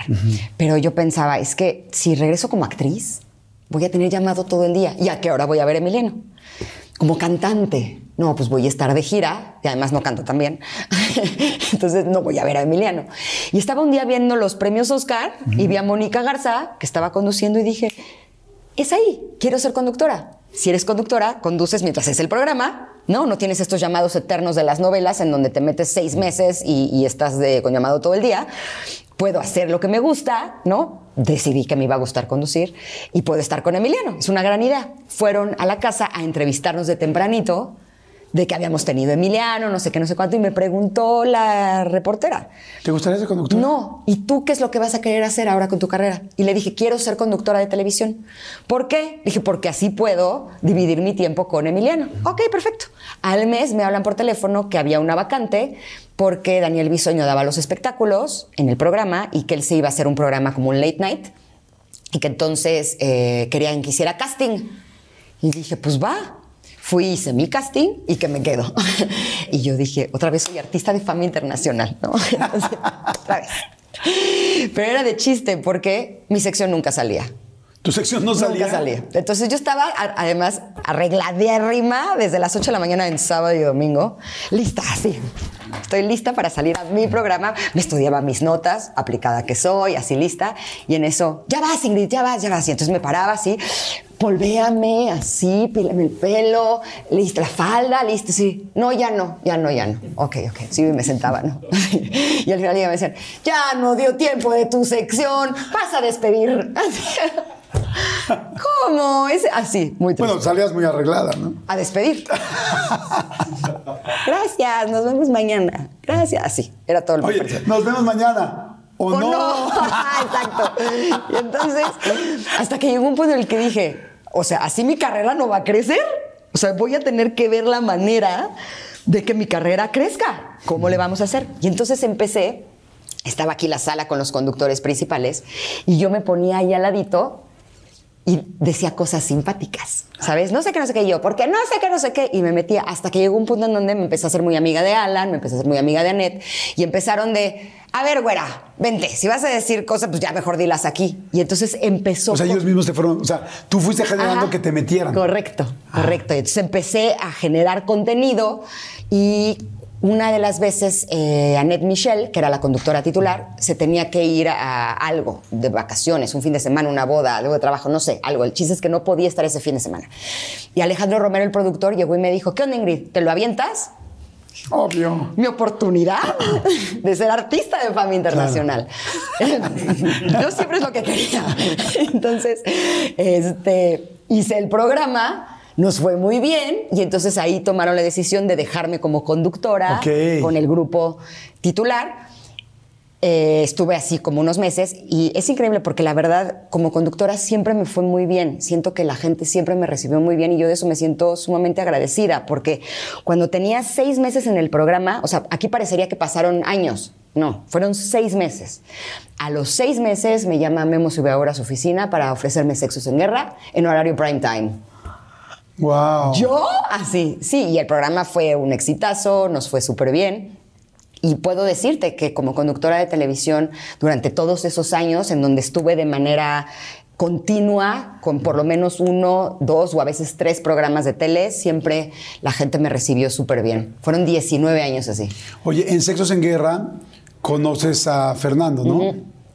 Pero ahí era solo compañeros. Es curioso porque yo sí creo que sí, cada vez tengo como más señales y más pruebas de que sí venimos con cierto karma, que sí venimos con información de, de otras vidas, porque en ese entonces yo ya era la conductora de, de Sexos en Guerra y, y ¿Eran quién? ¿Fernando el Solar y tú? primero era yo sola Ok. y estaban haciendo casting para ver quién iba a ser el hombre. El casting lo hicieron Fernando, Charlie y otros más. No querías a Charlie, ¿no? Eh, pues evidentemente cuando me preguntaron, yo elegí a Fernando. Pues sí. Honestamente lo hizo mejor. Entra Fernando, ahí eran completamente Brothers, partners, brothers, tal. íntimos amigos. Y entonces, eh, pues tu vida amorosa, me imagino que pues estaba como medio en pausa, en lo que uno se recupera, ¿no? De todas las personas que nos hemos separado y divorciado, pues es un cierto dolor. Eh, tengo entendido que sales eh, con Samuel, una persona que conociste, poco tiempo, en fin, pero más allá que clavarme en esa relación, eh, tengo entendido que cuando estabas, te estaba yendo muy bien, de repente decidiste dejar toda la televisión para poder dedicárselo a tu pareja. ¿Es así? Siempre ha sido así, siempre ha sido, porque fíjate, ha sido repitiendo durante la entrevista y entonces quise dejar eso para poder estar con Emiliano. Ahora entiendo, quise dejar esto para poder estar con mi pareja. Eres como muy enfocada en lo que quieres, especialmente en la parte emocional. ¿Se acuerdan de Susanita de Mafalda? Ajá. Bueno, así. O sea, para mí mi sueño es tener mi esposo, mis hijitos, mi casita, todo bonito. O sea, para mí ese siempre ha sido mi prioridad. ¿Todavía? Pues sí. Sí, para mí sí es, es un sueño que no he cumplido y es eh, lo que a mí más me gustaría. Sí he ido trabajando a lo largo del tiempo porque el querer tener ese sueño de tener la casita feliz me ha hecho intentar sostener casitas que no tienen nada de felices, ¿no? O relacionarme con personas que no me están aportando o estar en relaciones que no son saludables por querer sostener esa idea de estar en pareja y estar bien. Cuando tú renuncias, ¿no? Que dices, ok, adiós eh, sexos en guerra, adiós tempranito porque me voy a dedicar a mi pareja y a mi hijo, Es que yo lo amaba ¿Qué? con locura. a Samuel. Sí, A ver, cuéntame. me cuéntame. enamoré así. O sea, fue una, una cosa muy extraña, porque me enamoré a primera vista. O sea, me lo presentó Alan, que es su primo, nos hizo un date, y en ese instante dije, "Ah, este es el amor de mi vida. Todo por él, lo que tenga que hacer, todo por él. Y entonces ahí dices, voy a dejar todo porque no tenemos tiempo. O sea, no tengo tiempo para poder estar, para poder estar suficientemente tiempo con Yo él. quería estar más tiempo con él. Ajá. Y Cuando dices eso en. Azteca, cuando dices eso en Azteca, ¿qué te dicen? pues que estoy loca. Y tenían razón. no estaba nada equivocado. Sí estaba loca, pero de amor por él. Sí. ¿Y luego? Pues ya las cosas no funcionaron y regresé como perrito con la cola entre las patas de, me dan trabajo otra vez, casi, porque pues tengo que mantener a mi hijo, o sea, además esa es la otra. Claro. O sea, yo no tenía ayuda por parte de su papá y yo, te- o sea, yo toda mi vida he tenido que trabajar. Tengo la fortuna de trabajar en un trabajo que me fascina. Pero, o sea, yo trabajo por necesidad, porque pago los gastos de, de mis hijos y pago los míos. Y cuando regresas a Azteca, ¿te abren rápido las puertas? Sí, se Ah, portaron bueno. divinos. Y de hecho, eh, me dijeron, ¿qué quieres hacer? Bienvenida y ¿qué quieres hacer? Mario San Román, que lo quiero y lo adoro porque siempre fue como mi padrino, y él así, esas fueron sus palabras. Y le dije, mi conductora favorita es Andrea Legarreta, le quiero competir. y me dijo, va, Entonces en la mañana, vamos a hacer eh, Venga la Alegría. ¿y si vino la Y alegría? todavía me dijo, y, y todavía me dijo, ¿y ¿con quién quieres estar? O sea, ¿qué equipo quieres? Te juro que lo veo a distancia y digo, es que qué amor de persona porque me apoyó 100%. Y le dije, quiero a Fernando El Solar, quiero a Adrián Patiño como productor, quiero a Sergio Sepúlveda eh, con sus contenidos y quiero que hagamos una revista matutina. Nos sentamos a platicar, todos estuvieron contentos de, de hacer ese proyecto y así es como empezó Venga la Alegría. ¡Guau! Sí, y sí vino la alegría. Fue uno de los momentos más mágicos y divertidos y gratificantes de mi carrera. Ahí en medio está la academia. Yo me voy de Venga la Alegría para hacer la academia. Ajá. O sea, estuve seis años, ¡Wow! empecé a hacer academia uno, academia, bueno, uno mía. Era seis, siete, no, siete, ocho. Siete, ocho, ajá. Me embarazo de Paolo. Espera, espera, espera. Puedo hacer la nueve. ¡Ay, ¿Por qué, hubo, momento! por qué hubo un papá para Pablo? ¿Cómo te, ¿Cómo te enamoras de Fernando del Solar? Porque al principio eran muy amigos, creo que hasta le presentaste a Maggie Heggie, ¿no? A Fernando del Solar. Sí, Que se junte, que yo. sí, yo decía, es mi mejor amiga, mi mejor amigo, anden. Ajá. Yo me la paso presentando mejores amigas y mejores amigos. Qué me bueno. consta. sí, sí, sí. o sea, yo siempre he querido ser un cupido así y estar en la boda y decir, esta es mi obra. Presentaste Así. a Feria Maggie. Sí. Y luego funcionó. Cero, así Bueno, que... no funcionó porque nunca los vi juntos, pero, pero. obvio no, no, ni un día, o sea, fue de cero, cero, no, para nada. Pasaron los años, ocho, ocho años, hasta que él se iba a casar y decide que no se quiere casar, cancela la boda, se casaba como dos o tres meses después, cancela la boda, pero no dice nada, se queda que porque estaba esperando a que se sanaran los dos como para poder enfrentar algo así. Hasta ahí ustedes no tenían nada. Nada, cero. Éramos amigos y ya. Pero Como- tampoco te contó que había cancelado la boda. Sí, yo ya sabía que había Ah, cancelado la boda. ah, ok, ok. Y yo era su paño de lágrimas. Y él era el mío siempre. O sea, éramos amigos de contar nuestras penas, tristezas. Eh, o sea, cuando yo había tronado mis otras relaciones, él me daba consejos, yo le daba consejos de sus parejas. Siempre fue así. Él toma la decisión que no se quiere casar, acaba con, con los planes de boda, pero mantiene la luna de miel. Y dijo, me voy a ir solo a mi luna de miel dentro de tres meses. Perfecto. Unos días antes, debe de haber sido dos o tres, o sea, no más de tres días antes de irse a lo que era su luna de miel, se casaba un amigo de Azteca. Y entonces no quería ir solo a la boda y estábamos ahí en la sala de Venga la Alegría y le dice Rulo, que, está, que trabajaba con nosotros, pues ¿por qué no invitas a Ingrid? Se me hace que Ingrid va a ser bien divertida en las bodas y es tu amiga, ¿para qué vas solo? Y dijo, pues sí, voy a invitar a Ingrid porque además conoce a todos los de la boda porque él era un productor de Azteca. Entonces no es de que llevo a una eh, pareja, ¿no? Y es incómodo de que tengo que estar con ella porque no conoce a nadie. Ella conoce a la novia desde hace siglos, o sea, ¿no? Es, es una muy buena opción. Me invita a la boda, voy a la boda con él y en la boda, pues fue el flechazo. Así, o sea, no, o sea, la gente dice que nosotros parecemos más los novios que los que se estaban casando. ¿Cómo crees? Y entonces decidí declararle mi amor. ¿Tú a él? ¿En esa boda? ¡Guau! Y le dije, tú eres todo. ¿A dónde te lo llevaste? ¿En, el- en la mesa? O te lo Ahí en llevaste? la mesa, así, al, al calor de las copas, No. así. Y le dije, tú eres todo lo que yo he estado esperando toda mi vida. Quiero todo contigo. Yo ya sé que tú eres mi pareja. Sé que te lo estoy diciendo sopetón, sé que tú te ibas a casar hace tres meses, lo tuyo es muy reciente, pero yo estoy dispuesta a ¿Tú lo esperar. habías pensado desde antes? Y había. No. O sea, de repente, como que dijiste. Clic, clic, clic, clic, clic, clic, clic. Como que está perfecto. Dije, lo conozco perfecto hace ocho años, eh, ¿no? es una persona que no me va a lastimar porque me quiere mucho como amiga, estoy, voy a estar segura con él, eh, es la persona ideal para mí. Entonces le dije, yo ya sé que tú eres para mí, yo sé que te lo estoy diciendo sopetón, tómate tu tiempo, cuando estés listo, que te vas a dar cuenta, o sea, además yo estaba segura, cuando te des cuenta, me avisas. Dije, nada más, yo pienso morirme como por ahí de los 80, entonces no te tardes mucho para que me agarres joven, ¿no?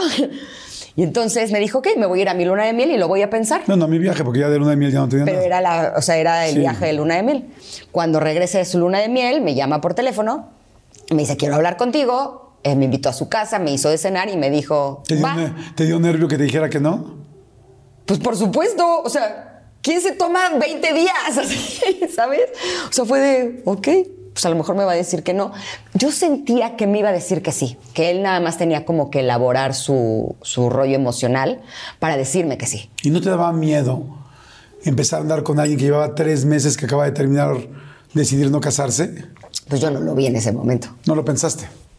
Sí, te clav- se clavaron, te clavaste y luego él se clavó. Bueno, entonces, ¿qué te dice en la cena? Y entonces en la cena me dijo, no, pues sí quiero contigo y no sé qué. Empezamos a andar, pero empezamos a andar como escondidas porque él no había dicho que, que ya nos iba a casar. O sea, explicó, o sea, como él, la gente se enteró cuando él ya se iba de luna de miel. ¿Me Ah, o sea, sí lo dijo cuando ya se iba de luna de miel, dijo, oigan, ya no me voy a casar. Ajá, Ah, pero él lo dijo tres meses después. El problema fue que cuando él regresa de lo que había sido su luna de miel, nos llevan a Nueva York a comprar vestuario. Estábamos en Nueva York y ahí llevábamos bien poquito de andar. Y que me embarazo. Perdón, pero aquí hay fertilidad. Salud, salud por esta. Oye, o sea, a la estaba- casi, casi a la primera. Sí. ¿Pero qué no se cuidaban? Sí. Lo peor es que ahí el que se cuidó fue él. Entonces fue de. O sea, fuiste tú. Me explico, no hay de me mintió. Ajá, claro. Yo lo vi. Me consta. Y de repente las cosas no Nunca salieron vi bien. que se rompiera. Una cosa extrañísima. Sí, eso pasa mucho, ¿eh? O sea, digo, perdón por toda la gente que me está escuchando. Tengan mucho cuidado porque sí, los preservativos, los condones, hay que tener cuidado. Hay miles de formas mal puestos. eh, bueno, en fin, no, no voy a El otro poner- día estaba en el Bienfest, iba así caminando y había un, una- un stand que era de para la fertilidad. Y te juro que hasta pasé rápido. Dije, no vaya a ser que se me vaya. así pasé corriendo y les hice así, no, no, no, ni la hagan, ¿eh? O sea, no. ¿No te has vaya a ser. No. O sea, podrías embarazarte. Ya no creo, 48. Ay, no, claro que sí, por supuesto que bueno, sí. pero también está difícil así. Pues sí, sin hacerlo, sí, o sea, pero... sí está muy complicado. Sí, ahí, ahí sí es más complicado. No, no te metas por ahí porque entonces ahí sí voy a llorar. Así. ¿Por qué? Pues porque siempre es triste, ¿no? No tener ningún riesgo de embarazo. es Pero tienes triste. tres. ¿Te te gustaría tener más? ¿Tienes tres? Digo, no está bien. Digo, No, no hijos. Ah, sexo. Claro. Ah, no, no, pero sexo puedes tener todo el que quieras. Pues no es que yo tengo un tema. ¿Un tema de qué? Yo tengo un problema. ¿Cuál? Yo no puedo tener relaciones sexuales con un hombre si no le veo potencial de pareja. Ok. O sea, así soy y me acepto como soy. Ok. Entonces, mientras no encuentre, ay, ya me rompí todas las medias. Mientras ya encuentre, no Es encuentre. como que tu mismo cuerpo está diciendo ya. No, por favor. Ya, anillo, ya. ¿eh? Ya parezco Gloria Trevi. o sea, si yo salgo con un hombre, puede ser guapo, simpático, agradable, cachondo, y puede tener todas las bondades, pero si yo no le veo potencial como para que sea mi pareja, pues no, no, no puedo. No, no se me da. Te voy a hacer una pregunta complicada. ¿Hace cuánto no haces el amor? Bueno, eso está peor. Hacer el amor más. ¿Hace cuándo no tienes sexo? Con alguien. O sea, digo, ¿por qué? Ese es, es- qué bueno que lo aclaraste. Mm. Qué triste. Seis meses. Seis meses. Bueno. Sí, sí, entiendo que es complicado. Pero se puede Más resolver. que complicado es Se triste. puede resolver, se puede Pero les resolver. juro que hasta he probado así de voy a tomar un poco de más, a ver si así sí puedo y no. Sí, o sea, si, no, si no sientes a la persona una conexión emocional real, no, No hay puedo. manera. Ok, O sea, eso de one night stand y así, no puedo. No, no puedo. ok. Bueno, el asunto es que entonces se embarazan, pues de volada, a, a los, a los- ¿cuánto tiempo? Pues sí, como 15 días, 10 días, muy poquito. Madre santa, rapidísimo. Y el problema fue que nos enteramos, nos choqueamos, pero yo creo que teníamos intervenidos los teléfonos, eh, no sé si nos estaban siguiendo, no sé. El punto es que nos hacemos la prueba de embarazo, sale positiva. Yo no le había dicho ni a mis papás, ni a Emiliano. Y de pronto, portada de revista. Ingrid embarazada de Fernando. ¿Te fuiste a hacer un- una prueba a un laboratorio? Porque luego son los laboratorios. No. No, fuera prueba casera. Madre santa, pues tenía así. Sí, nunca supimos cómo se enteraron. Y entonces llegamos a Azteca y ya ¿Les avisaron antes que iban a sacar la portada? Eh, no, nos cayó de sopetón. Un martes vemos la portada, casi me da un infarto de mi papá no sabe, mi mamá no sabe, mi hijo no sabe. O sea, fue horrible, horrible, horrible. Pero además, a nadie, o sea, como que nadie se imagina que uno se embaraza a la primera. Y más a nuestra edad. O sea, es como la gente nos decía, pero ¿por qué no se cuidaron? Y yo, pues es que sí nos cuidamos. O sea, la verdad sí. Pero estas cosas pasan. Claro. Hoy por hoy entiendo por qué pasan. Luciano es un niño maravilloso, o sea, es de los regalos más hermosos que he tenido en la vida, pero en ese momento sí fue un shock, porque evidentemente empezó eh, muchos medios de la prensa a acusarme a mí, ahora sí que de un crimen que yo no había cometido, porque empezaron a decirme que yo me había metido en su matrimonio, que seguramente yo me, ya ves como dice la gente, seguramente se le metió al pobrecito y entonces eh, no se casó por ella, hicieron un drama enorme y es curioso porque ahí te das cuenta cómo están las red flags y uno no las ve. Yo decidí ponerme nuevamente con el pecho hacia las balas y en ese momento no vi mal que él no saliera a defenderme, que él no saliera a decir que las cosas no habían sido así. Y es una cruz que yo he cargado a lo largo de todos estos años y que a la fecha a veces sigo teniendo mensajes de hate en donde dicen, claro, como ella se, o sea, como ella se metió en el matrimonio, luego la pagó caro. Y es de, yo no me metí en ningún matrimonio, yo no hago esas cosas, de verdad. O sea, para mí, un hombre que tiene pareja, no hay manera que me guste. Y a las pruebas me remito, o sea, en ese sentido, no sé si soy muy antigua, pero, pero es así, o sea, yo no, si yo estoy con alguien, no puedo estar con alguien más. Si el hombre no siento conexión real como para tener, para que sea mi pareja, no puedo tener relaciones. Si eh, la persona tiene pareja, te lo juro, en cuanto veo el anillo, en ese instante se va. O sea, soy muy contundente al respecto. Pero me acusaron a mí. Y hasta cinco años después, en una entrevista con Mónica Garza, fue que él confesó que su error fue no defenderme en ese momento.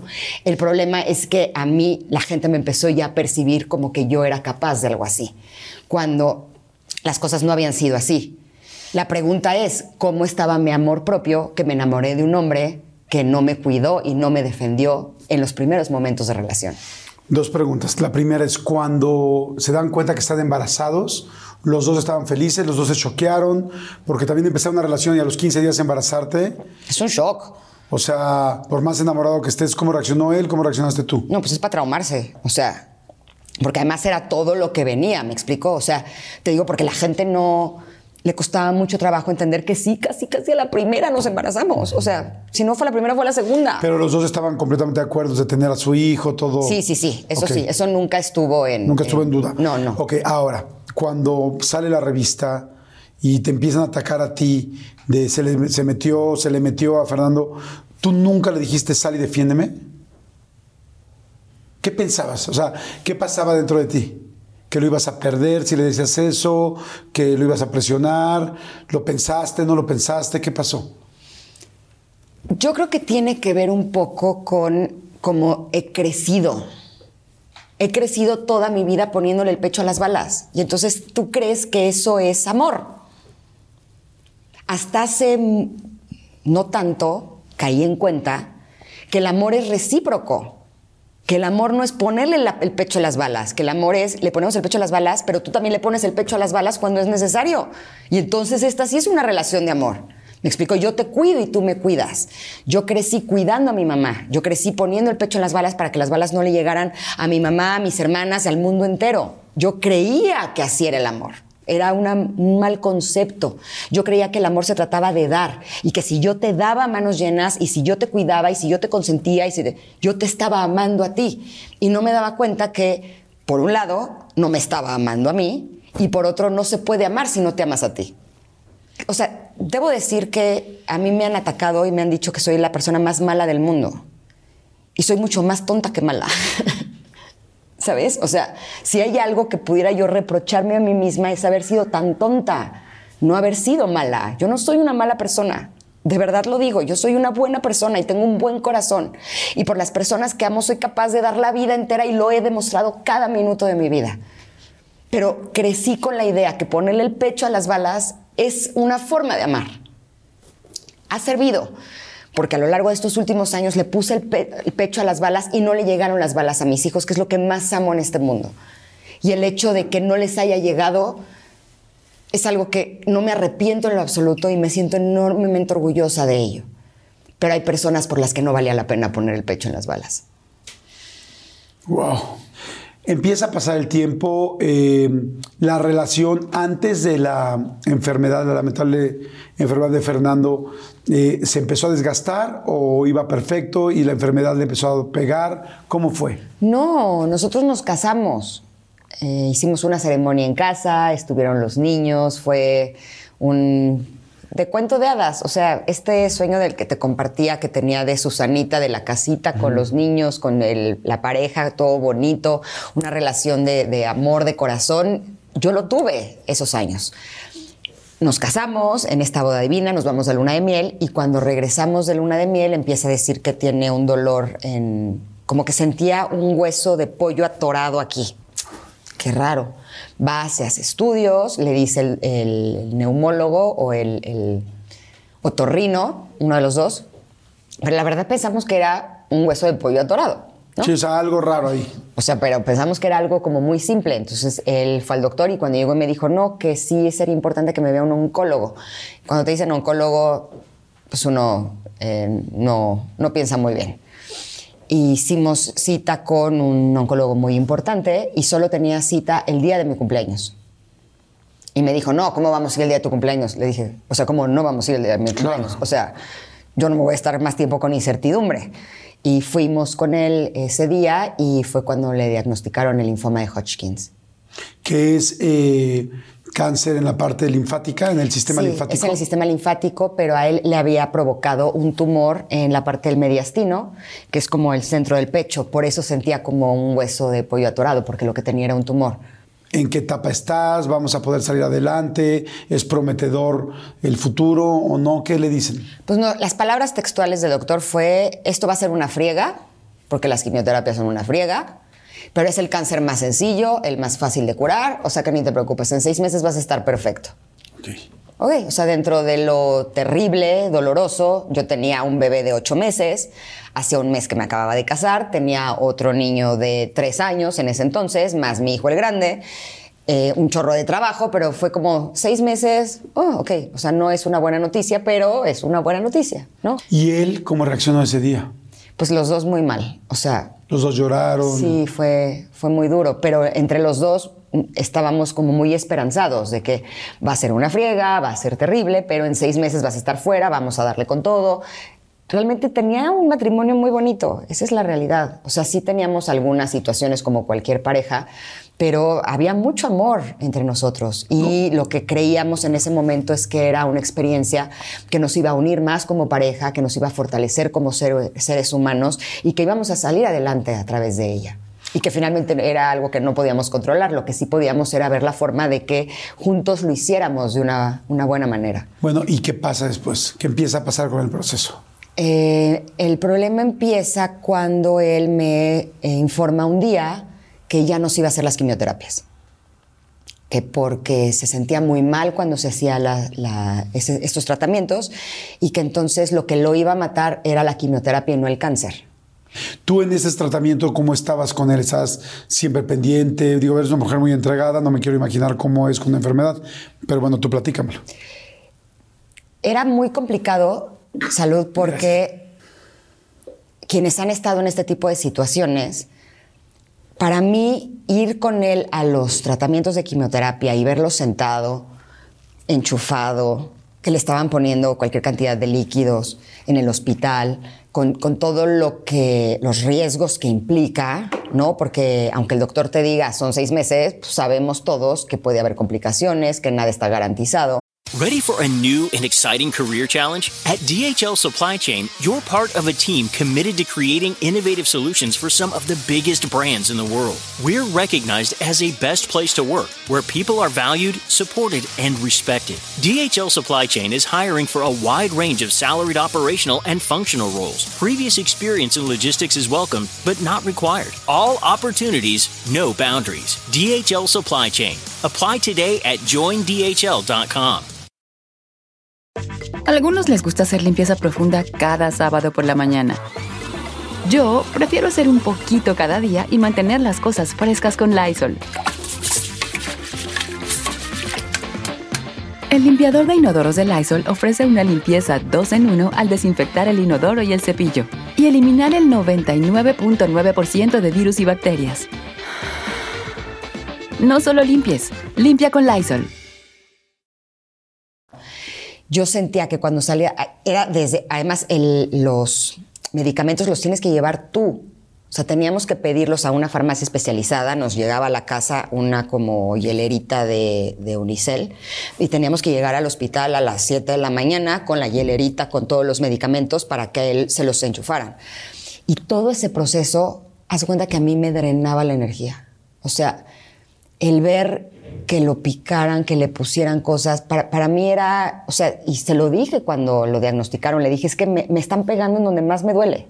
Y es real. O sea, en ese momento para mí él era mi, mi cómplice, mi amigo, mi compañero, y le están pegando a lo que yo más amo en la vida. Entonces, el hecho de saber que, que le doliera, el hecho de saber que se sintiera mal, a mí me dolía, no, no sé cómo explicarlo. Incluso eh, cuando le pasa algo a las personas que yo amo, a mí me duele.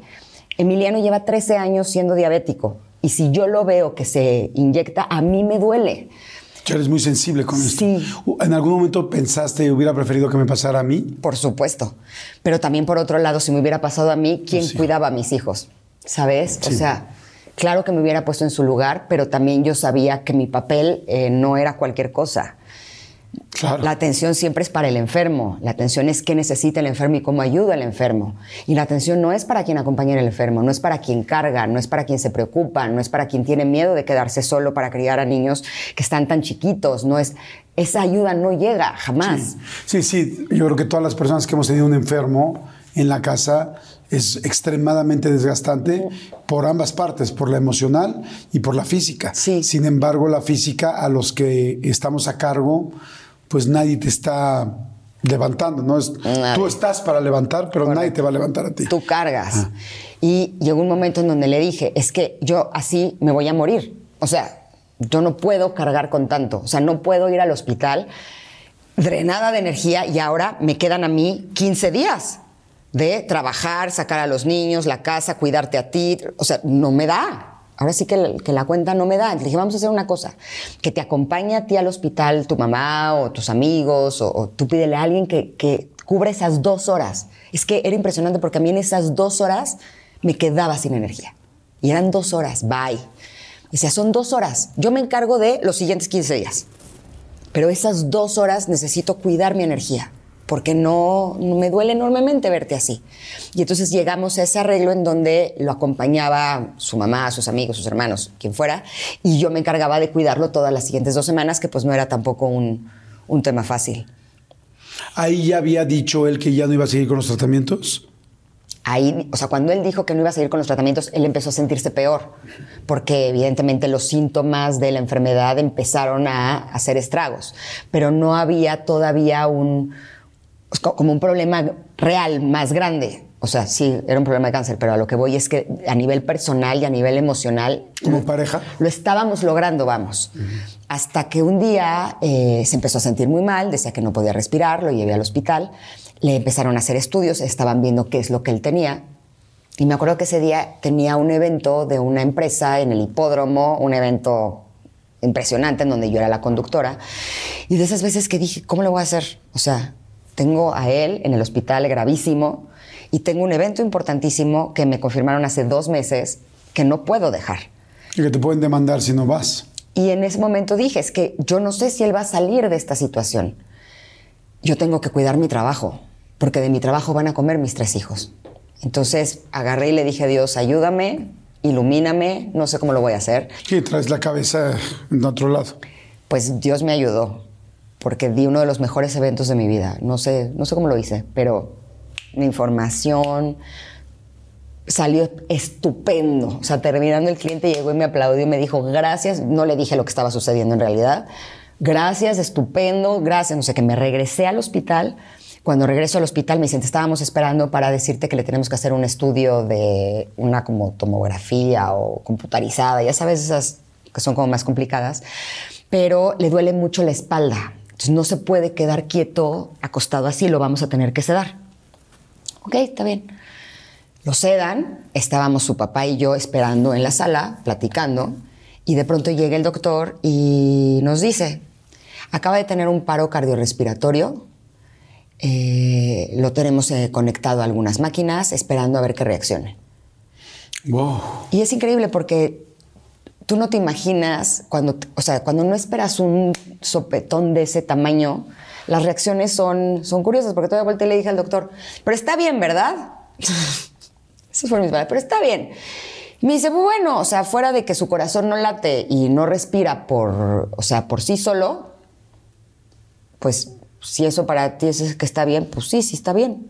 Claro, pero tú fue lo primero que se te ocurrió. O sea, yo, pero está bien. O sea, como que ni siquiera lo había registrado.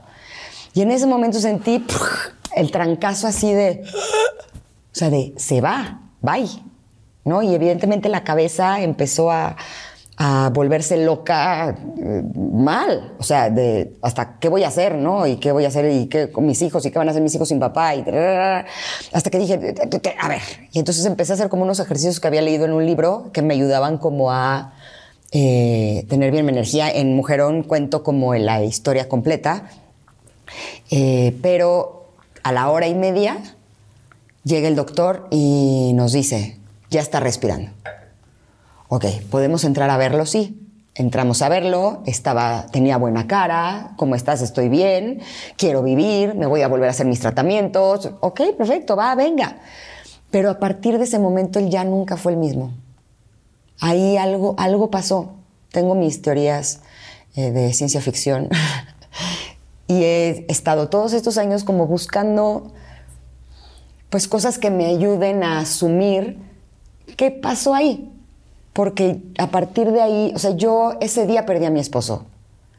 Yo no perdí a mi esposo cuando me divorcié, yo no perdí a mi esposo cuando se murió. Yo perdí a mi esposo ese día. ¿Qué pasó? Él empezó a ser distinto. Empezó a ser otra persona. Era otra persona. O sea. ¿En qué aspecto? En todos. Lo que hablaba, lo que decía, cómo se comportaba, sus intereses, su relación conmigo, su relación con mis hijos. Él era otra persona fue algo como, como muy extraño no lo he entendido. A veces pienso, el día que, que me muera lo entenderé, o a lo mejor no.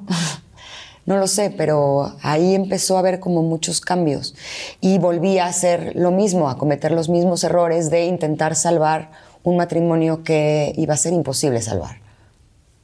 ¿Trataste de hacer demasiado de tu lado? Todo. ¿Qué es todo? Para mí él él era el amor de mi vida. O sea, para mí él era la persona que yo más había amado. Mi amor por él era... Yo sentía que no era de este mundo. Yo lloraba y me sentía la persona más afortunada de estar viviendo un amor así.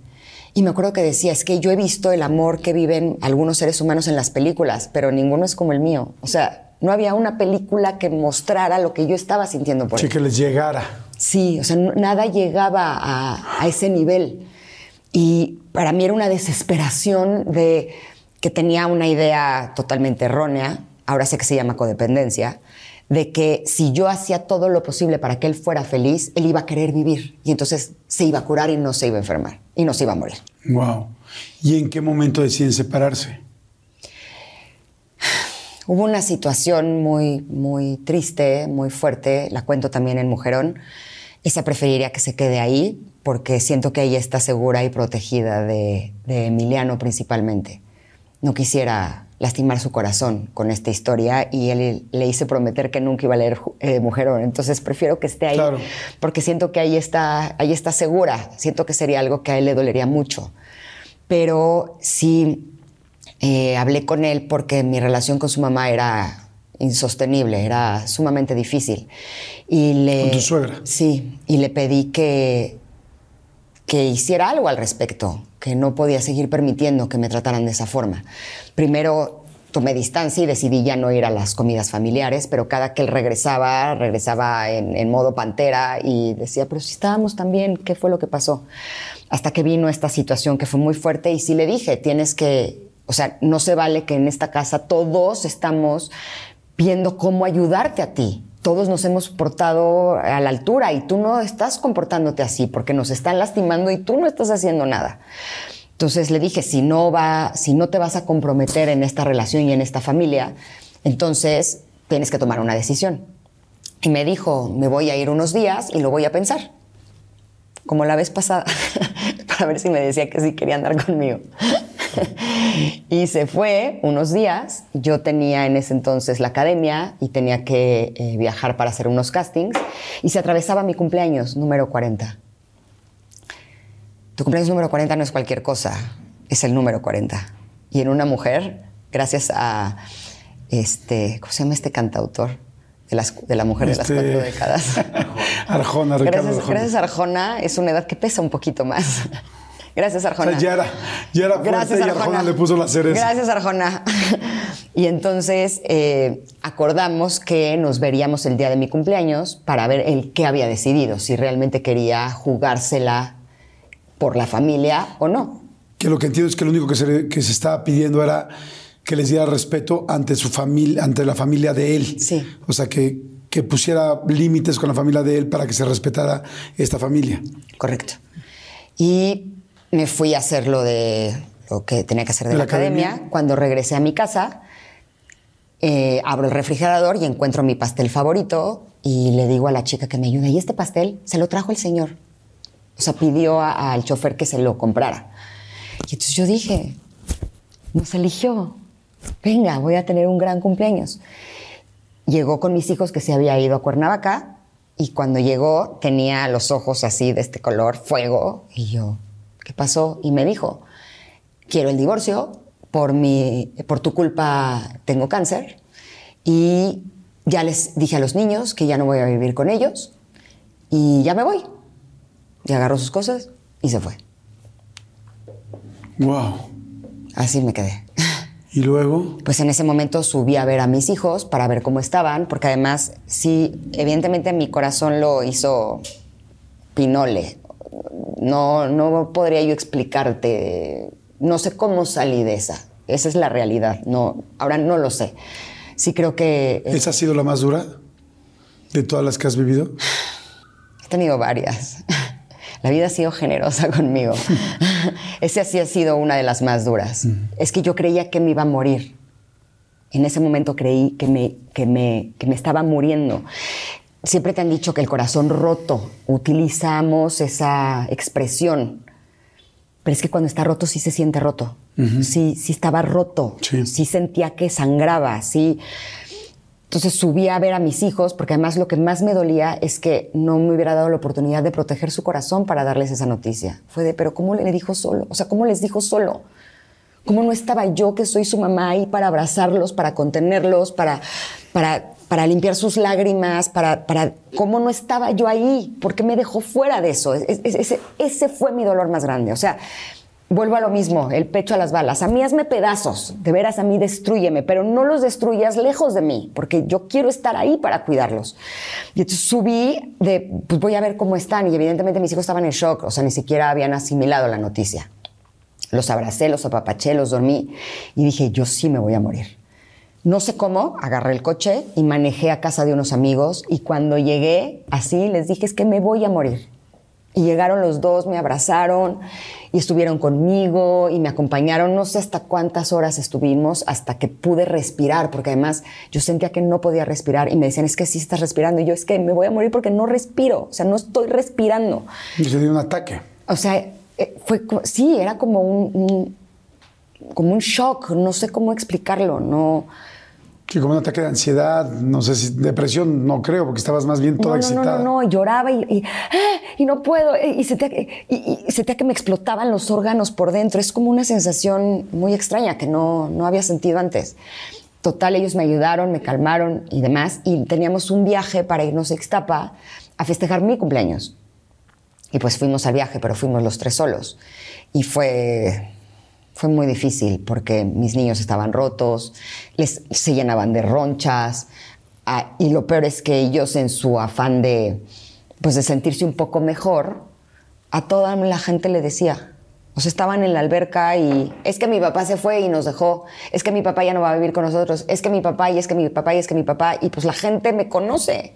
O sea, la gente sabe quién, me explico, no, no soy una desconocida en la alberca. Y entonces, ¿pero cómo?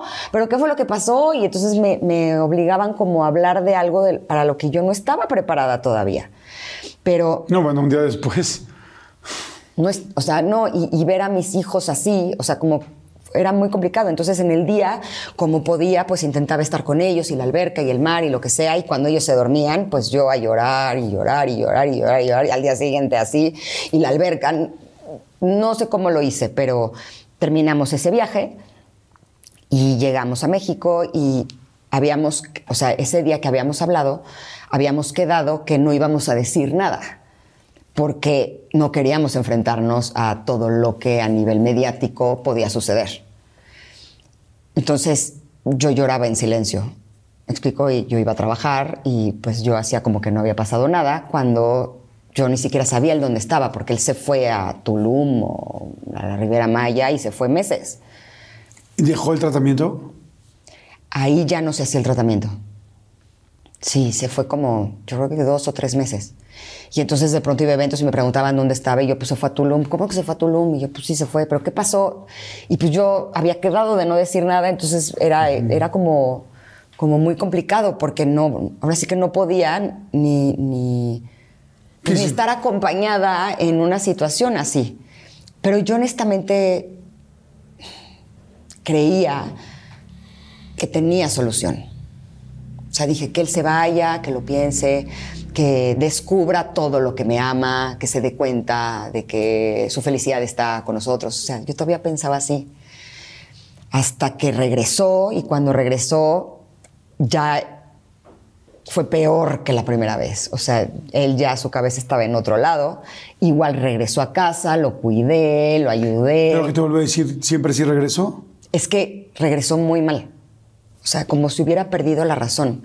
Estaba en una situación emocional. Estaba perdido. Esa es la. O sea, de hecho llegó a casa así de. O sea, pues, casi, casi ni sé quién soy. O sea, como vengo a que me ayuden, ¿no? Y yo lo vi, pero vente para acá. Y entonces lo cuidé, lo acompañé. Hasta que llegó un momento en donde estaba mejor que nunca. Te juro que estaba a nivel salud, a nivel, estaba perfecto, de que dije, ahora sí ya lo superamos, ahora sí listo, ya está fuera. Y de pronto fue a ver a sus papás y cuando regresó, otra vez lo perdí. O sea, era como, a veces sí creo que la historia de muchas otras personas a lo mejor puede ser mucho más fuerte que la mía. Lo que ha hecho que mi historia sea devastadora para mí es esta constante. Sabes que es una Arriba, abajo. y arriba, otra abajo. y otra. O sea, no es una situación fuerte, dificilísima, dolorosa. Logro sanar mis heridas, salgo adelante y ya, sino que es otra y otra y otra. Y así es como ha sido continuamente, porque cuando se puso otra vez mal, dijo que se quería ir a vivir a Cuernavaca. Otra vez bye, se fue. Justo esos días estaba empezando Venga la Alegría, que había regresado.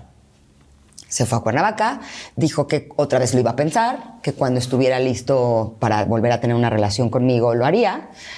Quedamos que seguíamos sin decir nada. Te estoy hablando que ahí ya había pasado seis, siete, ocho meses, muchísimo tiempo de no decir nada de lo que estaba sucediendo. Y se fue a Cuernavaca cuando de pronto un día me habla por teléfono. Un día debe de haber sido como cuatro o cinco meses después. O sea, es un tiempo De que se fue a que Cuernavaca. se fue a Cuernavaca. Me habla por teléfono y me dice que está en el hospital, que está muy grave y que nada más quería que yo lo supiera, pero que no quería que fuera. En ese momento mis hijos y yo teníamos influenza, entonces le dije, no, pues de todas formas no puedo ir, pero Sí, porque te vamos a contagiar. o sea, no puedo ir con influenza y no puedo llevarte a los niños con influenza, no hay manera, ¿no? Entonces terminamos el periodo, lo que sí mis papás estuvieron ahí y los reportes médicos que me daban eran devastadores. Yo ya no sabía qué me dolía más, si la influenza o el- el- el- las noticias. Cuando nos pusimos bien, fuimos al hospital y me volvió a repetir lo mismo. Es que tú eres la culpable de que yo esté enfermo, yo no quiero nada contigo, enfrente de mis hijos. Para mí ha sido como muy doloroso que esa información la manejara frente a mis hijos, que les dijera a ellos que ya no iba a vivir con, con nosotros sin mí. Pero por otro lado, mis hijos saben la verdad y siempre la han sabido. Claro. Eso para mí también ha sido como un bálsamo de tranquilidad. Cuando sa- regresamos del hospital, me dice que no me quiere volver a ver. Dije, ok, está bien. Y de pronto un día estoy por empezar mi programa y me llega la fotografía de la portada de una revista en donde él habla de que yo lo abandoné, de que abandoné el barco por eh, su cáncer. ¿Eh? Te juro que yo la veía y decía, no se equivocaron. O sea, ¿de qué me está hablando?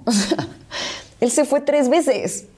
Él me ha pedido el divorcio tres veces. ¿De, de- de qué me están hablando, no? O sea, y inocentemente creía que la revista Había inventado. había inventado.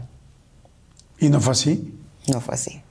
O sea, él realmente dio esa declaración. A partir de ese momento, él empezó a decirme, pues es que me abandonaste.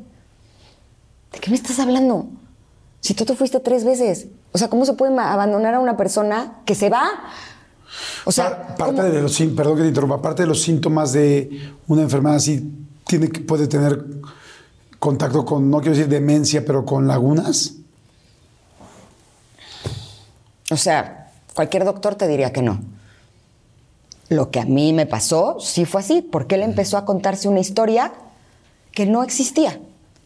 Y empezó a decirme, y además andas con otro, y ¿Eh? ¿De qué me estás hablando? O sea, Porque salió también esa nota, ¿no?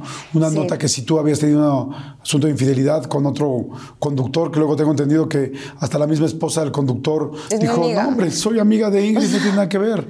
es mi amiga. Después supimos que fue una conductora que se había enojado porque yo me había quedado en su lugar en Venga la Alegría y, él- y ella inventó todo. Pero lo convenció a él. Eso era lo más delicado. O sea, yo decía, a ti te pueden decir misa, pero tú me conoces a mí y además tú sabes cómo fueron las cosas. ¿Cómo que te abandoné? ¿De qué me hablas? Pues sí. Y me abandonaste y me dejaste morir solo. Pero es que yo no me he movido de mi casa. O sea, Tú ya viviste tres meses en Tulum, tú ya viviste cinco meses en Cuernavaca. ¿Cómo se abandona una persona que se fue de tu casa tres veces? No hay manera. Pues con lo mismo, lo mismo, lo mismo, lo mismo. Y de ahí nunca lo saqué hasta el último día de su vida. Ahí fue donde empezaron todas las portadas, que fue una locura. O sea, yo creo que pocas veces en mi vida he visto un, pues un acoso de la prensa, un- de la prensa de espectáculos o un ataque tan fuerte como el que te hicieron a ti. Sí. Porque creo que fueron, no sé, 16, 17 23. portadas. 23 portadas. Portadas fueron 12. Ok. De esa revista, ¿Cómo estabas tú 23 en general? eh, ejemplares de esa revista. Pero las notas de ahí las replicaban en todos. O sea, todo el tiempo se estaba hablando mal de mí. Todo el tiempo me estaban atacando. ¿Cómo estabas tú personalmente con todo esto y cómo estaba el desprestigio frente al trabajo, frente a tu vida, frente a tu carrera? Es que yo perdí todo. O sea, toda esta carrera que había construido en base a amor, a estar ahí, a ser profesional, a ser responsable, porque siempre he sido así. O sea, yo he cuidado mi trabajo siempre. Yo veía cómo se caían los clientes, se caía el prestigio, se caían las campañas, se caía el público, todo el día me insultaban, todo el día me atacaban, me decían cosas espantosas y, y siento que la gente olvidaba que sí, soy una conductora de televisión, pero también soy un ser humano. Cada mensaje que me llegó me lastimó y me dolió. O sea, ¿Recuerdas alguno que te haya lastimado muchísimo? me dijeron algunos? zorra, inhumana. Y una vez en mi cumpleaños hicieron un trending topic que se llamaba Ingrid Coronado muérete y lo pusieron en la portada de la revista. Y eso fue el día de mi cumpleaños. O sea, me deseaban la muerte, que yo, o sea, fue algo, fue algo brutal. No, no, no, no puedo ni siquiera explicar cómo no me aventé por la ventana. O sea, Entrabas a la televisora y sentías que todo el mundo te veía. no solo que todo tome. O sea, ¿quién quiere estar con la persona más odiada de México? O sea, no, o sea, evidentemente no quieren ni que te tomes una foto. O sea, nos tomaban foto en grupo y me cortaban. O sea, no, no quiero que. pues, ¿Por qué? Porque en cuanto ellos tenían un gesto conmigo, llámese le dirijo la palabra o le doy réplica, los atacaban durísimo. O sea, había bots que estaban continuamente atacando, publicaban documentos privados donde venía cuánto ganaba, cuánto gastaba, la dirección de mi casa. O sea, Pero ¿quién hizo todo esto? O sea, digo, porque entiendo evidentemente las notas de Fernando, pero bots, bots, ¿quiénes eran los bots o quién dirigía los bots? Porque ¿quién además de, de la revista quería atacarte más de eso? Bueno, no me tienes que decir quién, pero me puedes dar hace un rato contexto. me preguntaste que si el que me haya pedido el divorcio es lo que más me ha dolido. Todo este tiempo, cuando venían todos esos trancazos, yo le hablaba por teléfono y le decía, es que me están acabando. ¿Le hablabas a él, a Fernando? Claro, me, me están destruyendo. Y me decía, pues sí, es que así es la gente y pues tú. Pero es que tienes que hacer algo. O sea, aquí quien mantiene a los niños soy yo. Y si a ti te pasa algo, la que va a mantener a los niños soy yo. Por favor, ayúdame, haz algo. O sea, esta carnicería es, es- es irreal. O sea, yo estoy perdiendo todo, ¿no? Pues eh, eh, eres la responsable y demás. El punto es que yo creía que era la revista, que era la otra conductora, que era la prensa de espectáculos, que siempre creía que era cualquier persona, nunca creí que fuera él. Hasta que tomo la decisión, porque en algún momento atacan a Emiliano en la portada de esa revista, se metieron con lo más íntimo de un chavo menor de edad y ahí dije, vuelvo a lo mismo, si me van a caer las balas a mí, está bien, pero a mis hijos no los tocan. El día que tocaron a Emiliano, dije, esta es la gota que derrama el vaso, le metí una demanda a esa revista, una demanda en donde entre las cosas que, que demandé fue la publicación de documentos privados.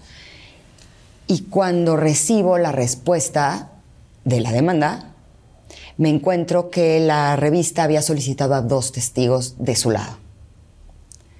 Al papá de Emiliano y al papá de Luciano y de Pablo. Wow. O sea, con eso me di cuenta de dónde venía la información. Ya no te sé decir que me dolió más. Si la ruptura o el darme cuenta que, que me estaba enfrentando a que la persona que yo más había amado en mi vida ahora era mi enemigo. De esa me, me- me costó más trabajo levantarme. De la otra me levanté. De esta me tardé años. ¿Cómo te levantas de algo así? Es que no me levanté. o sea, yo creo que tardé siete años, calculo. Pon tú que de esa me enteré a los dos. Sí, me debe haber tardado como cinco en levantarme de esa. Posteriormente, eh, tú haces esta demanda contra la revista, eh, no sé si solamente contra una o contra varias. Contra una. Y, y ganas la y ganas esta demanda. ¿Se llama demanda o Sí, sí. eh, ganamos en Suprema Corte, que es un precedente para todos, en donde la imagen de una persona, y la imagen no solamente es lo físico, la imagen es lo que tú muestras ante el mundo, está indisolublemente ligado con tu dignidad. Por lo tanto, el atacar a una persona, el atacar la imagen de una persona, lo que estás atacando es su dignidad. Porque hasta que tú eres atacado no te das cuenta de la relación tan importante que hay con eso. Y evidentemente durante todos estos años yo trabajé mucho en que cada vez me importara menos lo que la gente opinara de mí. Pero es sumamente duro el que estén diciendo cosas que no eres y que te, y sobre todo cuando trabajamos en medios de comunicación. O sea, eso, es- eso es lo que es más doloroso, porque quien te ataca sabe el valor que tiene tu imagen. Eh, qué te da la revista? O sea, una vez que ganas, te dan una indemnización, te dan un, unas Una portadas diciendo lo contrario. Es una indemnización y es el publicar en el mismo lugar en donde me atacaron la sentencia de que lo que hicieron es ilegal. ¿Y es eso ya sucedió? Correcto. No, todavía no. No, apenas estamos en ese proceso. ¿Por qué te tardaste tanto tiempo? Eh, porque una de estas cosas las has contado, no todas, unas estás contando aquí. ¿Por qué te tardaste tanto tiempo? O sea, aquí me tardé nada más dos años. ¿Por qué? Ay, fue un proceso súper largo. Cuando me llega la portada de esta revista en donde además los medios se volvieron locos porque evidentemente todos querían mi versión.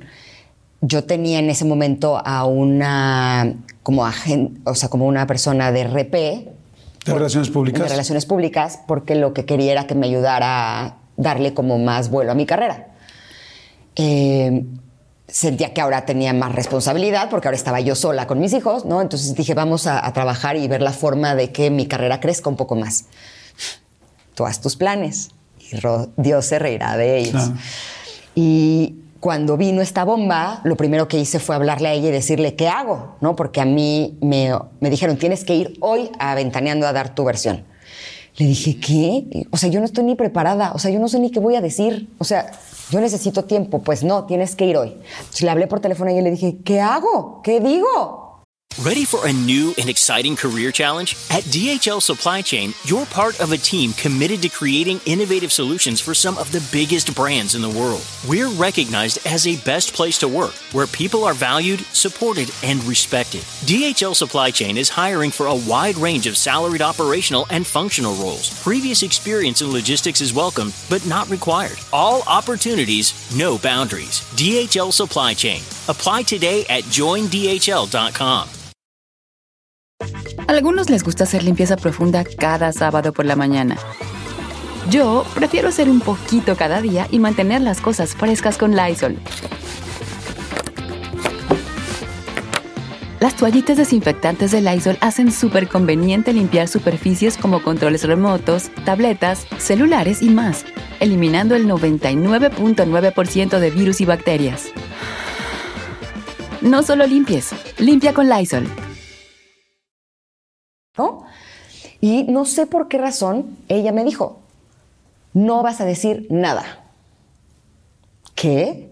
Si él se fue, no vas a decir que él se fue porque te van a atacar más. A la fecha no entiendo por qué esa fue la estrategia. No lo entiendo. El equipo que llevaba al talento me dijo lo mismo. Tú no vas a decir. Yo dije, pues ellos saben. O sea, en ese momento yo no tenía cabeza. O sea. No, bueno, ellos se dedican a eso, entonces ellos son los expertos, me están diciendo que no diga eso, está bien. Y ahí firme mi cruz. Porque me cuestionaron terriblemente y yo que soy aplicada, no dije eso. Y entonces ahí es donde la cosa se puso peor. Porque, porque se pensó un poco como el que calla otorga. Correcto. Y entonces ahí se volvió todavía mucho más violento todo, hasta que llegó un punto en el que dije, es que, o sea, y, y ellos me seguían diciendo, no, es que la estrategia es que te quedes callada. Y yo, pero es que están diciendo mentiras, pero es que están diciendo cosas que no son. Pero es que la estrategia es esa, que te quedas callada. Y yo, ¿estrategia hasta cuándo? O sea, están haciendo una carnicería de mi persona. O sea, ¿cómo les explico que soy una persona fuerte y valiente, pero esto ya, ya no puedo más, ¿no? Pues esa es la estrategia. Hasta que llegó un punto en donde se me ocurrió una idea. Y dije, ¿qué pasa? Porque lo que a ellos les daba como mucho miedo es esto que me estabas tú diciendo hace, hace un rato. Cuando una persona está enferma, a la gente le da miedo que esa persona se enferme más o se muera. Entonces se vuelve como un ser intocable, ¿no? Entonces cualquier cosa que yo dijera lo iban a usar en mi contra. Y entonces yo lo que les dije fue, pero la música es una buena forma de yo poder decir lo que siento, por lo menos, ¿no? Y, y lo que sentí. Porque lo que están diciendo evidentemente es una mentira. Y sí, va a ser mi palabra contra la suya. Y yo tengo todas las de perder. Eso lo puedo entender perfectamente pero yo tengo que hablar de lo que yo estoy sintiendo. O sea, yo necesito hacerlo. Y entonces compuse una canción que se llama Bendigo cada instante, la presenté en, mi programa, en donde dije cuál fue mi parte y hablé del amor que yo sentía por él, llamé de lo que yo había vivido con él. Y hay una parte de la canción en la que digo, Dios sabe cómo fueron las cosas. ¿sabes? O sea, fue una canción que le compuse a él, a pesar de, la situación. Y la presenté y eso, de alguna manera, ayudó a que por lo menos yo me sintiera que había hecho algo, ¿no? Sí, no quedarte tan callada. Pero pues nadie me creyó.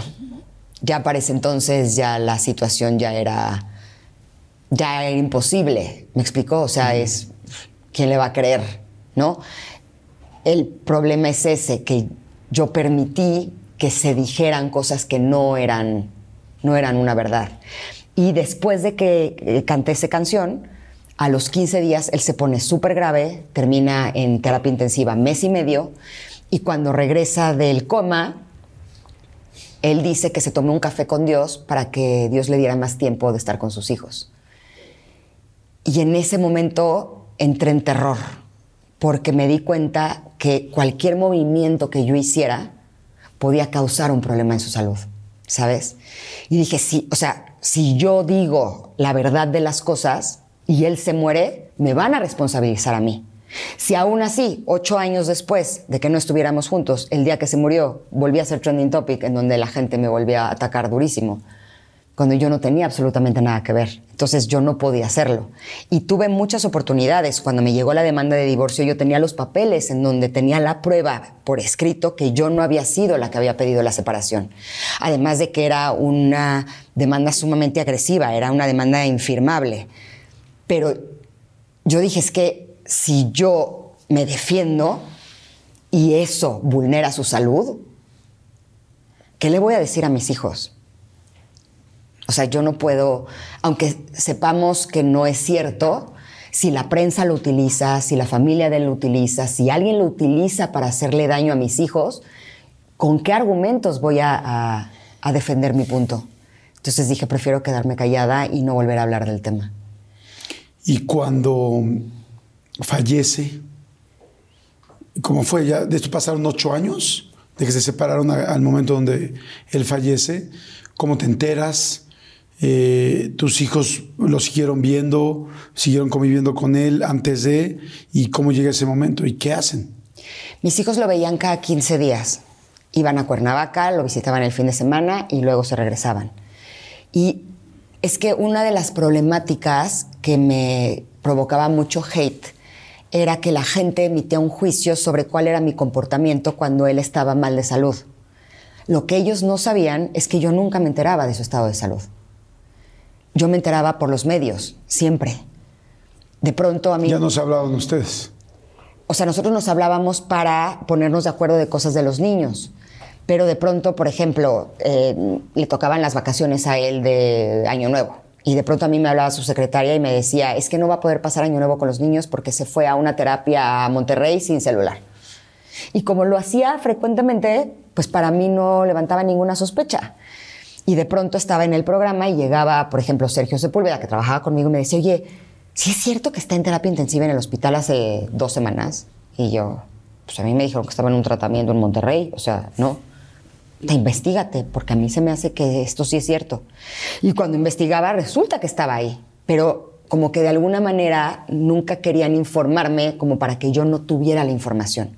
Pero entonces yo publicaba cosas en mis redes sociales y parecía que yo era una persona como poco empática, de que yo estaba sacando un video en donde bailaba o sacaba algo de mi ropa o cualquier cosa. ¿Y cómo es posible que si él está en terapia intensiva, ella, miren, aquí está, salía y hacía? Y yo decía, es que ¿cómo les explico que yo no sabía? O sea, a mí no me enteraban. Incluso cuando estuvo en coma y despertó, yo me enteré porque le escribió a una de las personas de Ventaneando. Y en Ventaneando dijeron, ¿qué creen? Acabo de chatear con él y ya despertó y está perfecto y no sé qué. Entonces yo le escribí y le dije, oye, los niños están preocupadísimos, por favor te lo ruego. Mándales un mensaje de voz, mándales un mensaje, haz algo. O sea, porque cada que él se ponía grave, pues mis hijos se podrán imaginar. O sea, era un estado de angustia tremendo, en donde eh, estaban súper sensibles, querían saber cómo estaba, pero yo no tenía información, a mí no me daban información. Incluso una vez le hablé con una doctora para ver de qué manera podíamos lograr que los niños estuvieran como, o sea, como que participaran de alguna manera en la recuperación de su papá, Ajá. por ellos, ¿no? Y me dijo que lo ideal es que les hicieran como un dibujo y que se lo hiciéramos llegar al hospital, nada más para que mis hijos supieran que Que estaban cerca de él. que estaban cerca de él, que estaban haciendo algo, ¿no? Y cuando fue, eh, yo los tenía en Cuernavaca y cuando fue mi mamá, fue un, un show, la corrieron del hospital, que ella no tenía que estar ahí, que no estaba en condiciones de tener nada. Y entonces yo hablé por teléfono con la jefa de enfermeras y le pedí que por favor se los metiera de contrabando para que él tuviera algo de sus hijos ahí. ¿Quiénes no lo dejaban? ¿La familia? Sí, entonces, eh, y cuando se murió, pues no fue la excepción. Él había visto a los niños 15 días antes, le tocaba, por ejemplo, el próximo fin de semana, y de pronto estoy en el radio, estaba en una convención de, de cardiología, y estaba, tengo siempre mi computadora mientras transmito el radio, y de pronto me llega un mensaje de Pato Borghetti, me urge que me hables, Ingrid. Y yo, ok, nada más que acabe el programa, ¿no? Esto fue como al 5 para las 12 y mi programa de radio termina a las 12 termino el programa de radio, guardo mis cosas, le hablo por teléfono y me dice, no, es que eh, nos llegó aquí la nota al programa de que se acaba de morir. Y todavía le dije, ay, cada rato sacan esas notas, o sea, ¿cuántas notas nos has visto? Y me dijo, no, es que esta sí se siente real. Sea, ¿y cómo que a mí no me avisan? O sea, ¿cómo que avisan primero a un medio de comunicación y no a la mamá de sus hijos? ¿no? Sobre todo porque en ese momento mi preocupación más grande era, Luciano tiene teléfono, le van a llegar las notas y yo no voy a estar con él.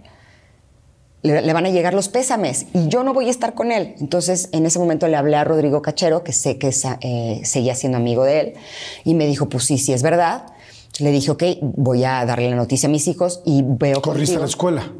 Hablé en ese momento a la escuela y les dije, eh, le dije, necesito que me pongan un lugar para poderle dar la noticia. Y en la escuela me decían, es que es mejor que llegue a tu casa. Le dije, es que en lo que llegue a mi casa, ya le llegó la noticia, porque cuando yo iba de camino a la escuela, yo ya tenía 750 mil chats de pésame. Dije, es que no falta el que le escribe a él. Claro, por supuesto. ¿Me explicó? O sea, esa era como mi más grande preocupación. Entonces, de camino le hablé a una tanatóloga para preguntarle qué es lo que se tiene que hacer en esos casos.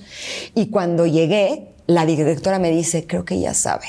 Como que le debe haber llegado la alerta a alguien. Claro, claro. Y entonces yo había pasado a recoger a Emiliano al trabajo para que fuéramos los dos. Y en cuanto nos vio, así lo abrazamos y se soltó a llorar. Traté, ahora sí que hice mi trabajo lo mejor que pude pero desgraciadamente eso se fue de nuestras manos. Por suerte, Paolo estaba en casa, había habido un brote de COVID en su escuela y entonces no había ido. Y sí le hablé a la chica que, que nos ayudó y le dije, no le pasas llamadas, no, o sea, me lo blindas para esperar a que le demos la noticia a nosotros tres. ¿Cómo recibió la noticia tus hijos? Pues en ese momento mal, lloraron muchísimo, pero es, es, es sorprendente la capacidad que tienen los niños para, para levantarse podría decirte que a mí me ha costado más trabajo que a ellos. Y evidentemente viene el funeral, eh, la velación, el dolor, evidentemente, porque digo, pues es muy fuerte escuchar todo lo que pasa entre una pareja, lo que estaba pasando.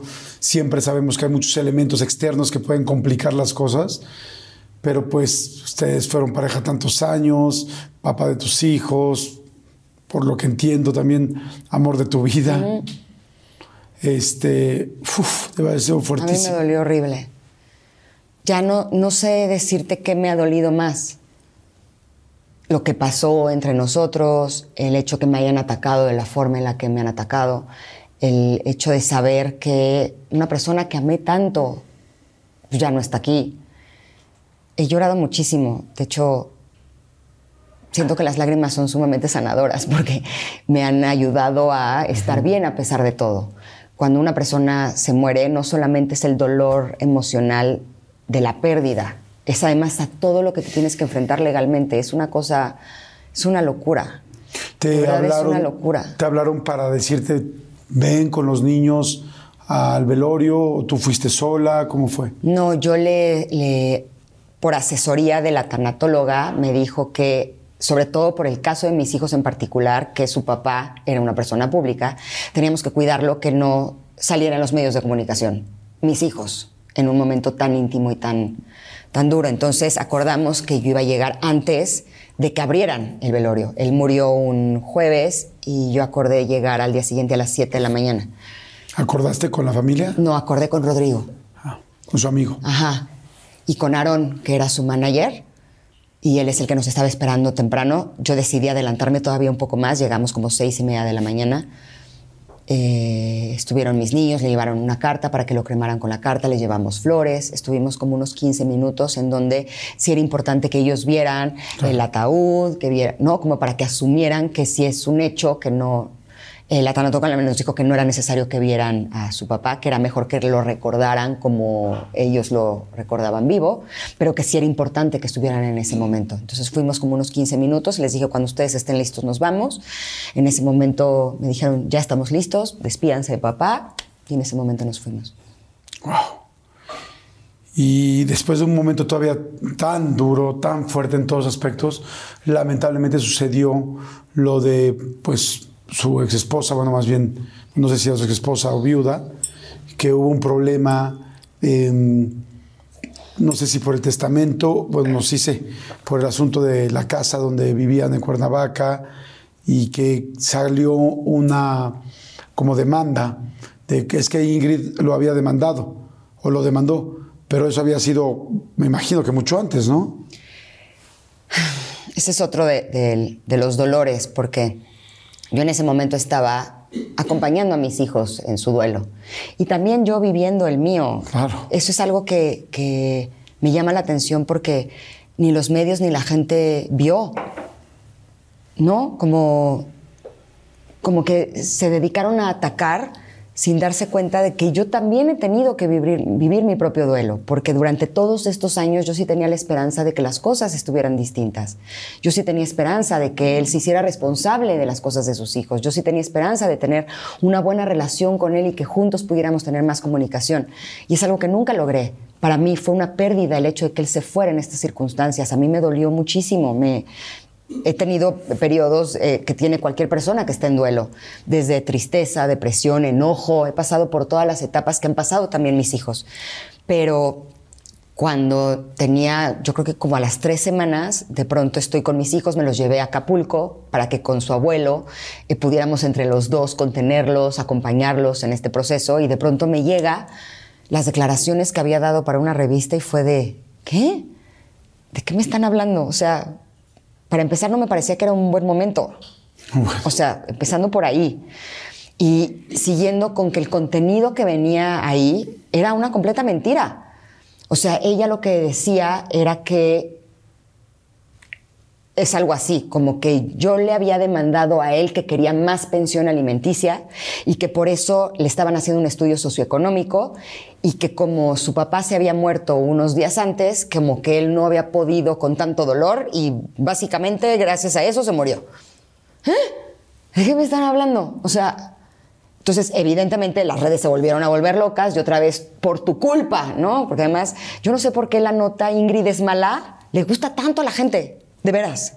O sea, con que alguien, quien sea, diga, Ingrid es mala, ya, trending topic, lo replican todos.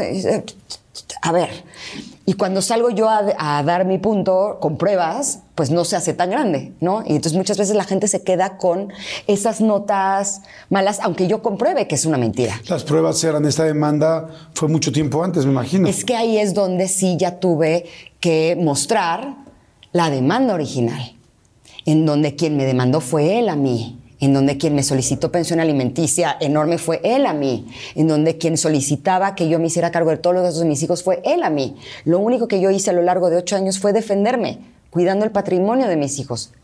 Punto final. Yo no he solicitado absolutamente nada.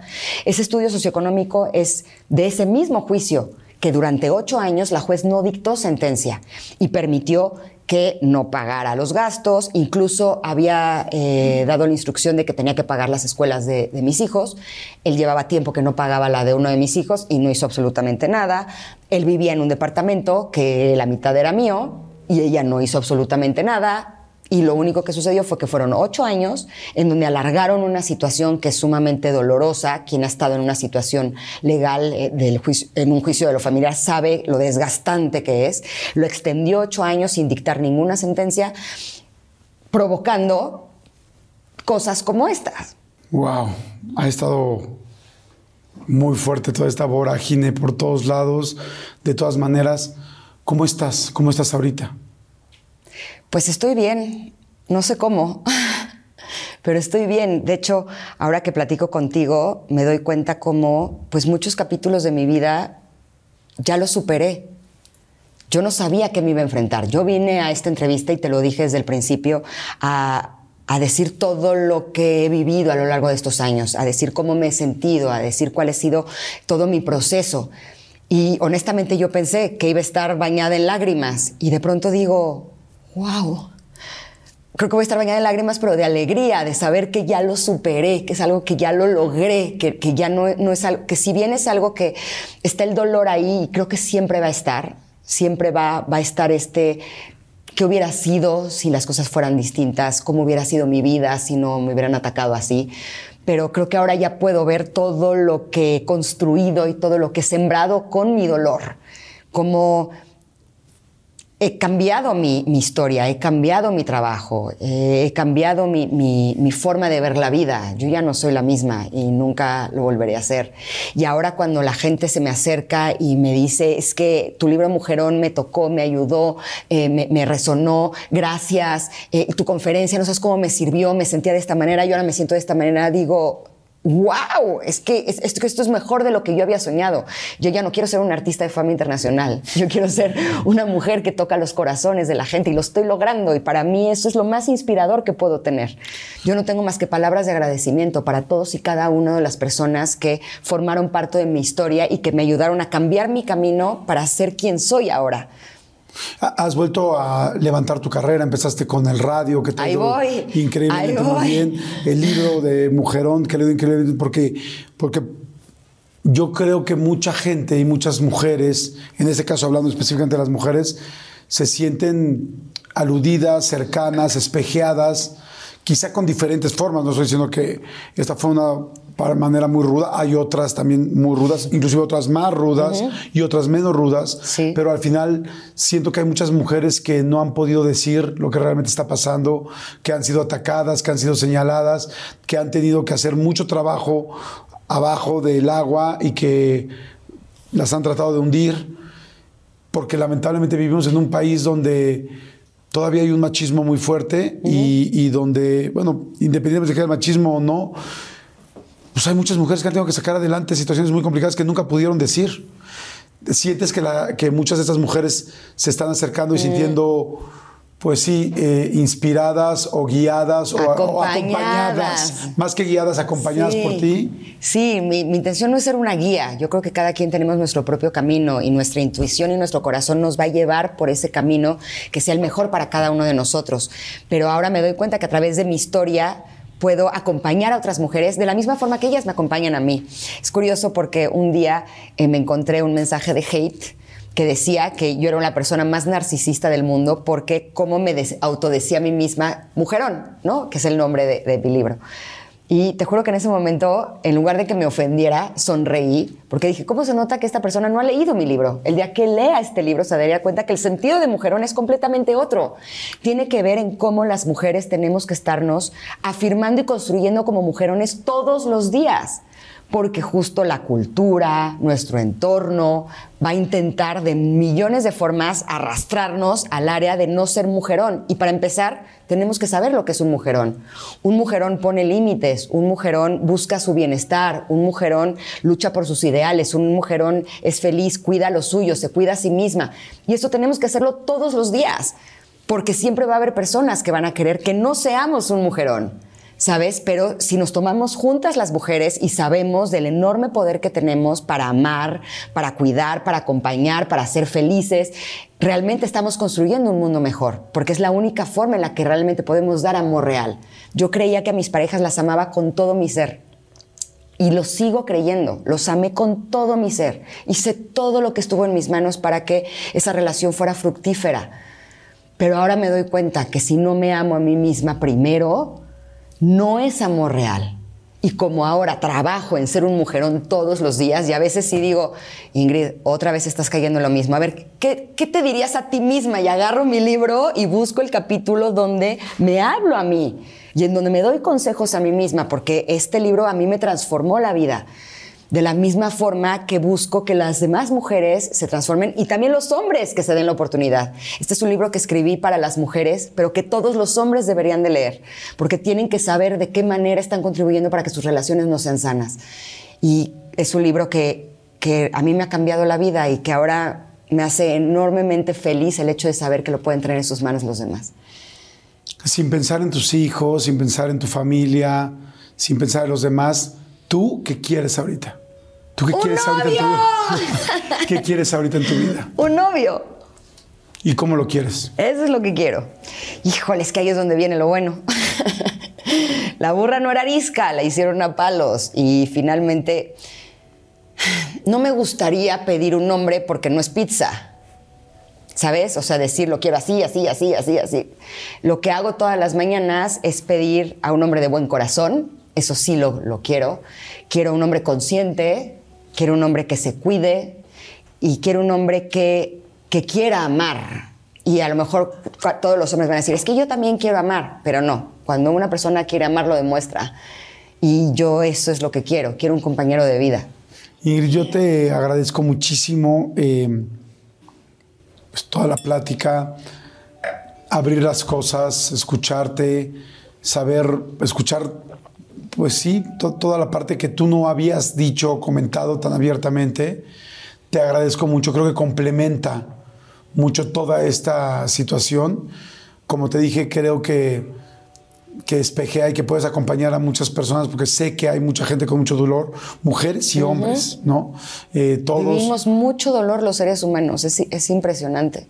Tú me dijiste hace casi tres años, vamos a platicar cuando yo esté lista, y más que darme gusto tener la entrevista, me da gusto que estés lista. Sí, a mí también. Me da mucho gusto que estés lista porque, porque te quiero, me da mucho gusto que estés lista porque, porque sé que has pasado un momento complicado, sé que cada una de tus exparejas han pasado un momento complicado, sé que una persona como Fernando, que también tuve el gusto de entrevistarlo y tuve la buena fortuna de platicar muy bien con él, pues sé también que me encantaría, al igual que a ti, bueno, que te puedo decir a ti, a tus hijos, Que huele Que muy alto. que vuele muy alto y que estuviera aquí. Sería fantástico que estuviera aquí, pero nosotros no decidimos eso, ¿no? Entonces te digo, me da mucho gusto de la que podamos hacer la plática, pero mucho más gusto saber que estás bien. Yo creo que mucha gente nos ha tocado vivir momentos difíciles de nuestra vida, cada quien distintos, diferentes, pero es muy lindo ver cuando alguien los ha podido sacar adelante, porque lamentablemente no todo el mundo puede y lamentablemente hay mucha gente que se queda a la mitad del camino. Y Gracias. y yo te quiero dar un- una cosa muy sencilla, muy, muy sencilla ¿A mí? a ti. ¿Qué es? Porque creo que, que uno para llegar a ciertos momentos en su vida tiene que pasar por muchas cosas y que algunos afortunadamente tienen menos golpes en el camino y otros también afortunadamente tenemos más. Sí. Y, y- y creo que esas grandes personas no se hacen en un día, ni en una semana, ni en un año. Se hacen desde muy chicos y se hacen desde mucho tiempo antes. Y te quiero pues enseñar ese, ese mujerón que empezó a hacerlo. ¡Qué belleza! Ningún, creo que ninguna persona nos hacemos lo que somos de golpe. Y yo Me estoy gusta seguro. más esta portada. Y mira que esta me gusta.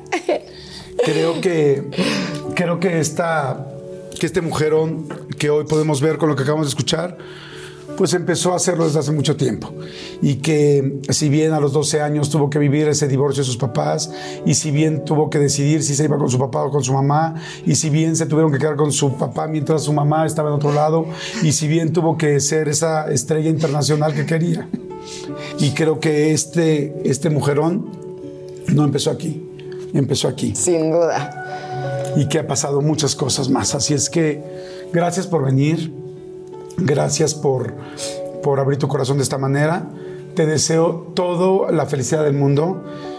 Quiero que te vaya muy bien Gracias. y que, y que tengas no más allá que lo que te mereces. Y eso es muchísimo. Gracias. ¿Sabes Gracias. qué? La vida ha sido muy generosa conmigo. Mi camino ha sido duro y ahorita que veo a esta niña, te juro que digo, "Ay, la quiero abrazar así.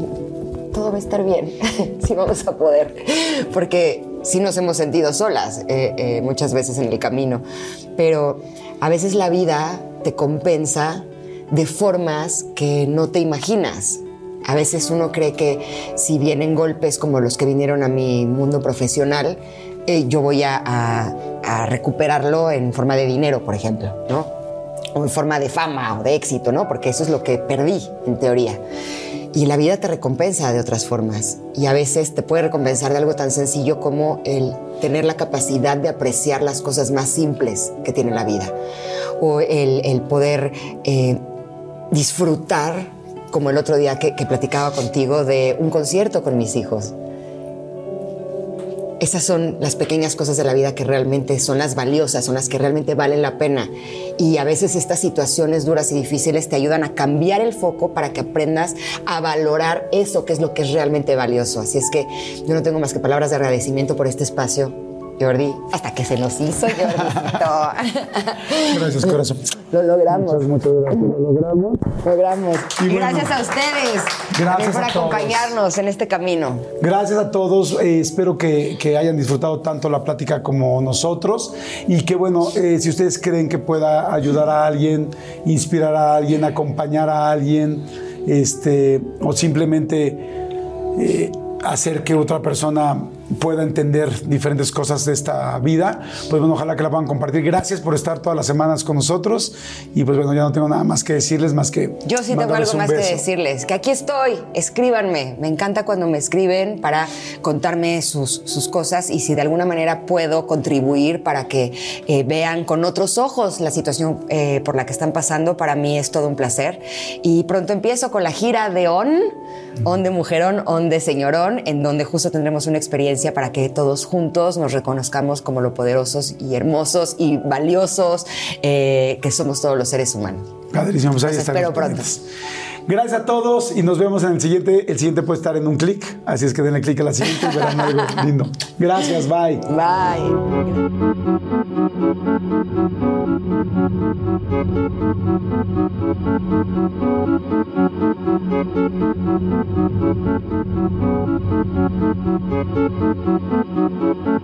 Ready for a new and exciting career challenge? At DHL Supply Chain, you're part of a team committed to creating innovative solutions for some of the biggest brands in the world. We're recognized as a best place to work, where people are valued, supported, and respected. DHL Supply Chain is hiring for a wide range of salaried operational and functional roles. Previous experience in logistics is welcome, but not required. All opportunities, no boundaries. DHL Supply Chain. Apply today at joindhl.com.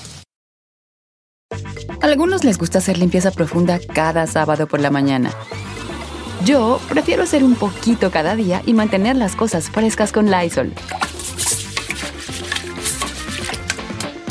El limpiador de inodoros de Lysol ofrece una limpieza 2 en 1 al desinfectar el inodoro y el cepillo y eliminar el 99.9% de virus y bacterias. No solo limpies, limpia con Lysol.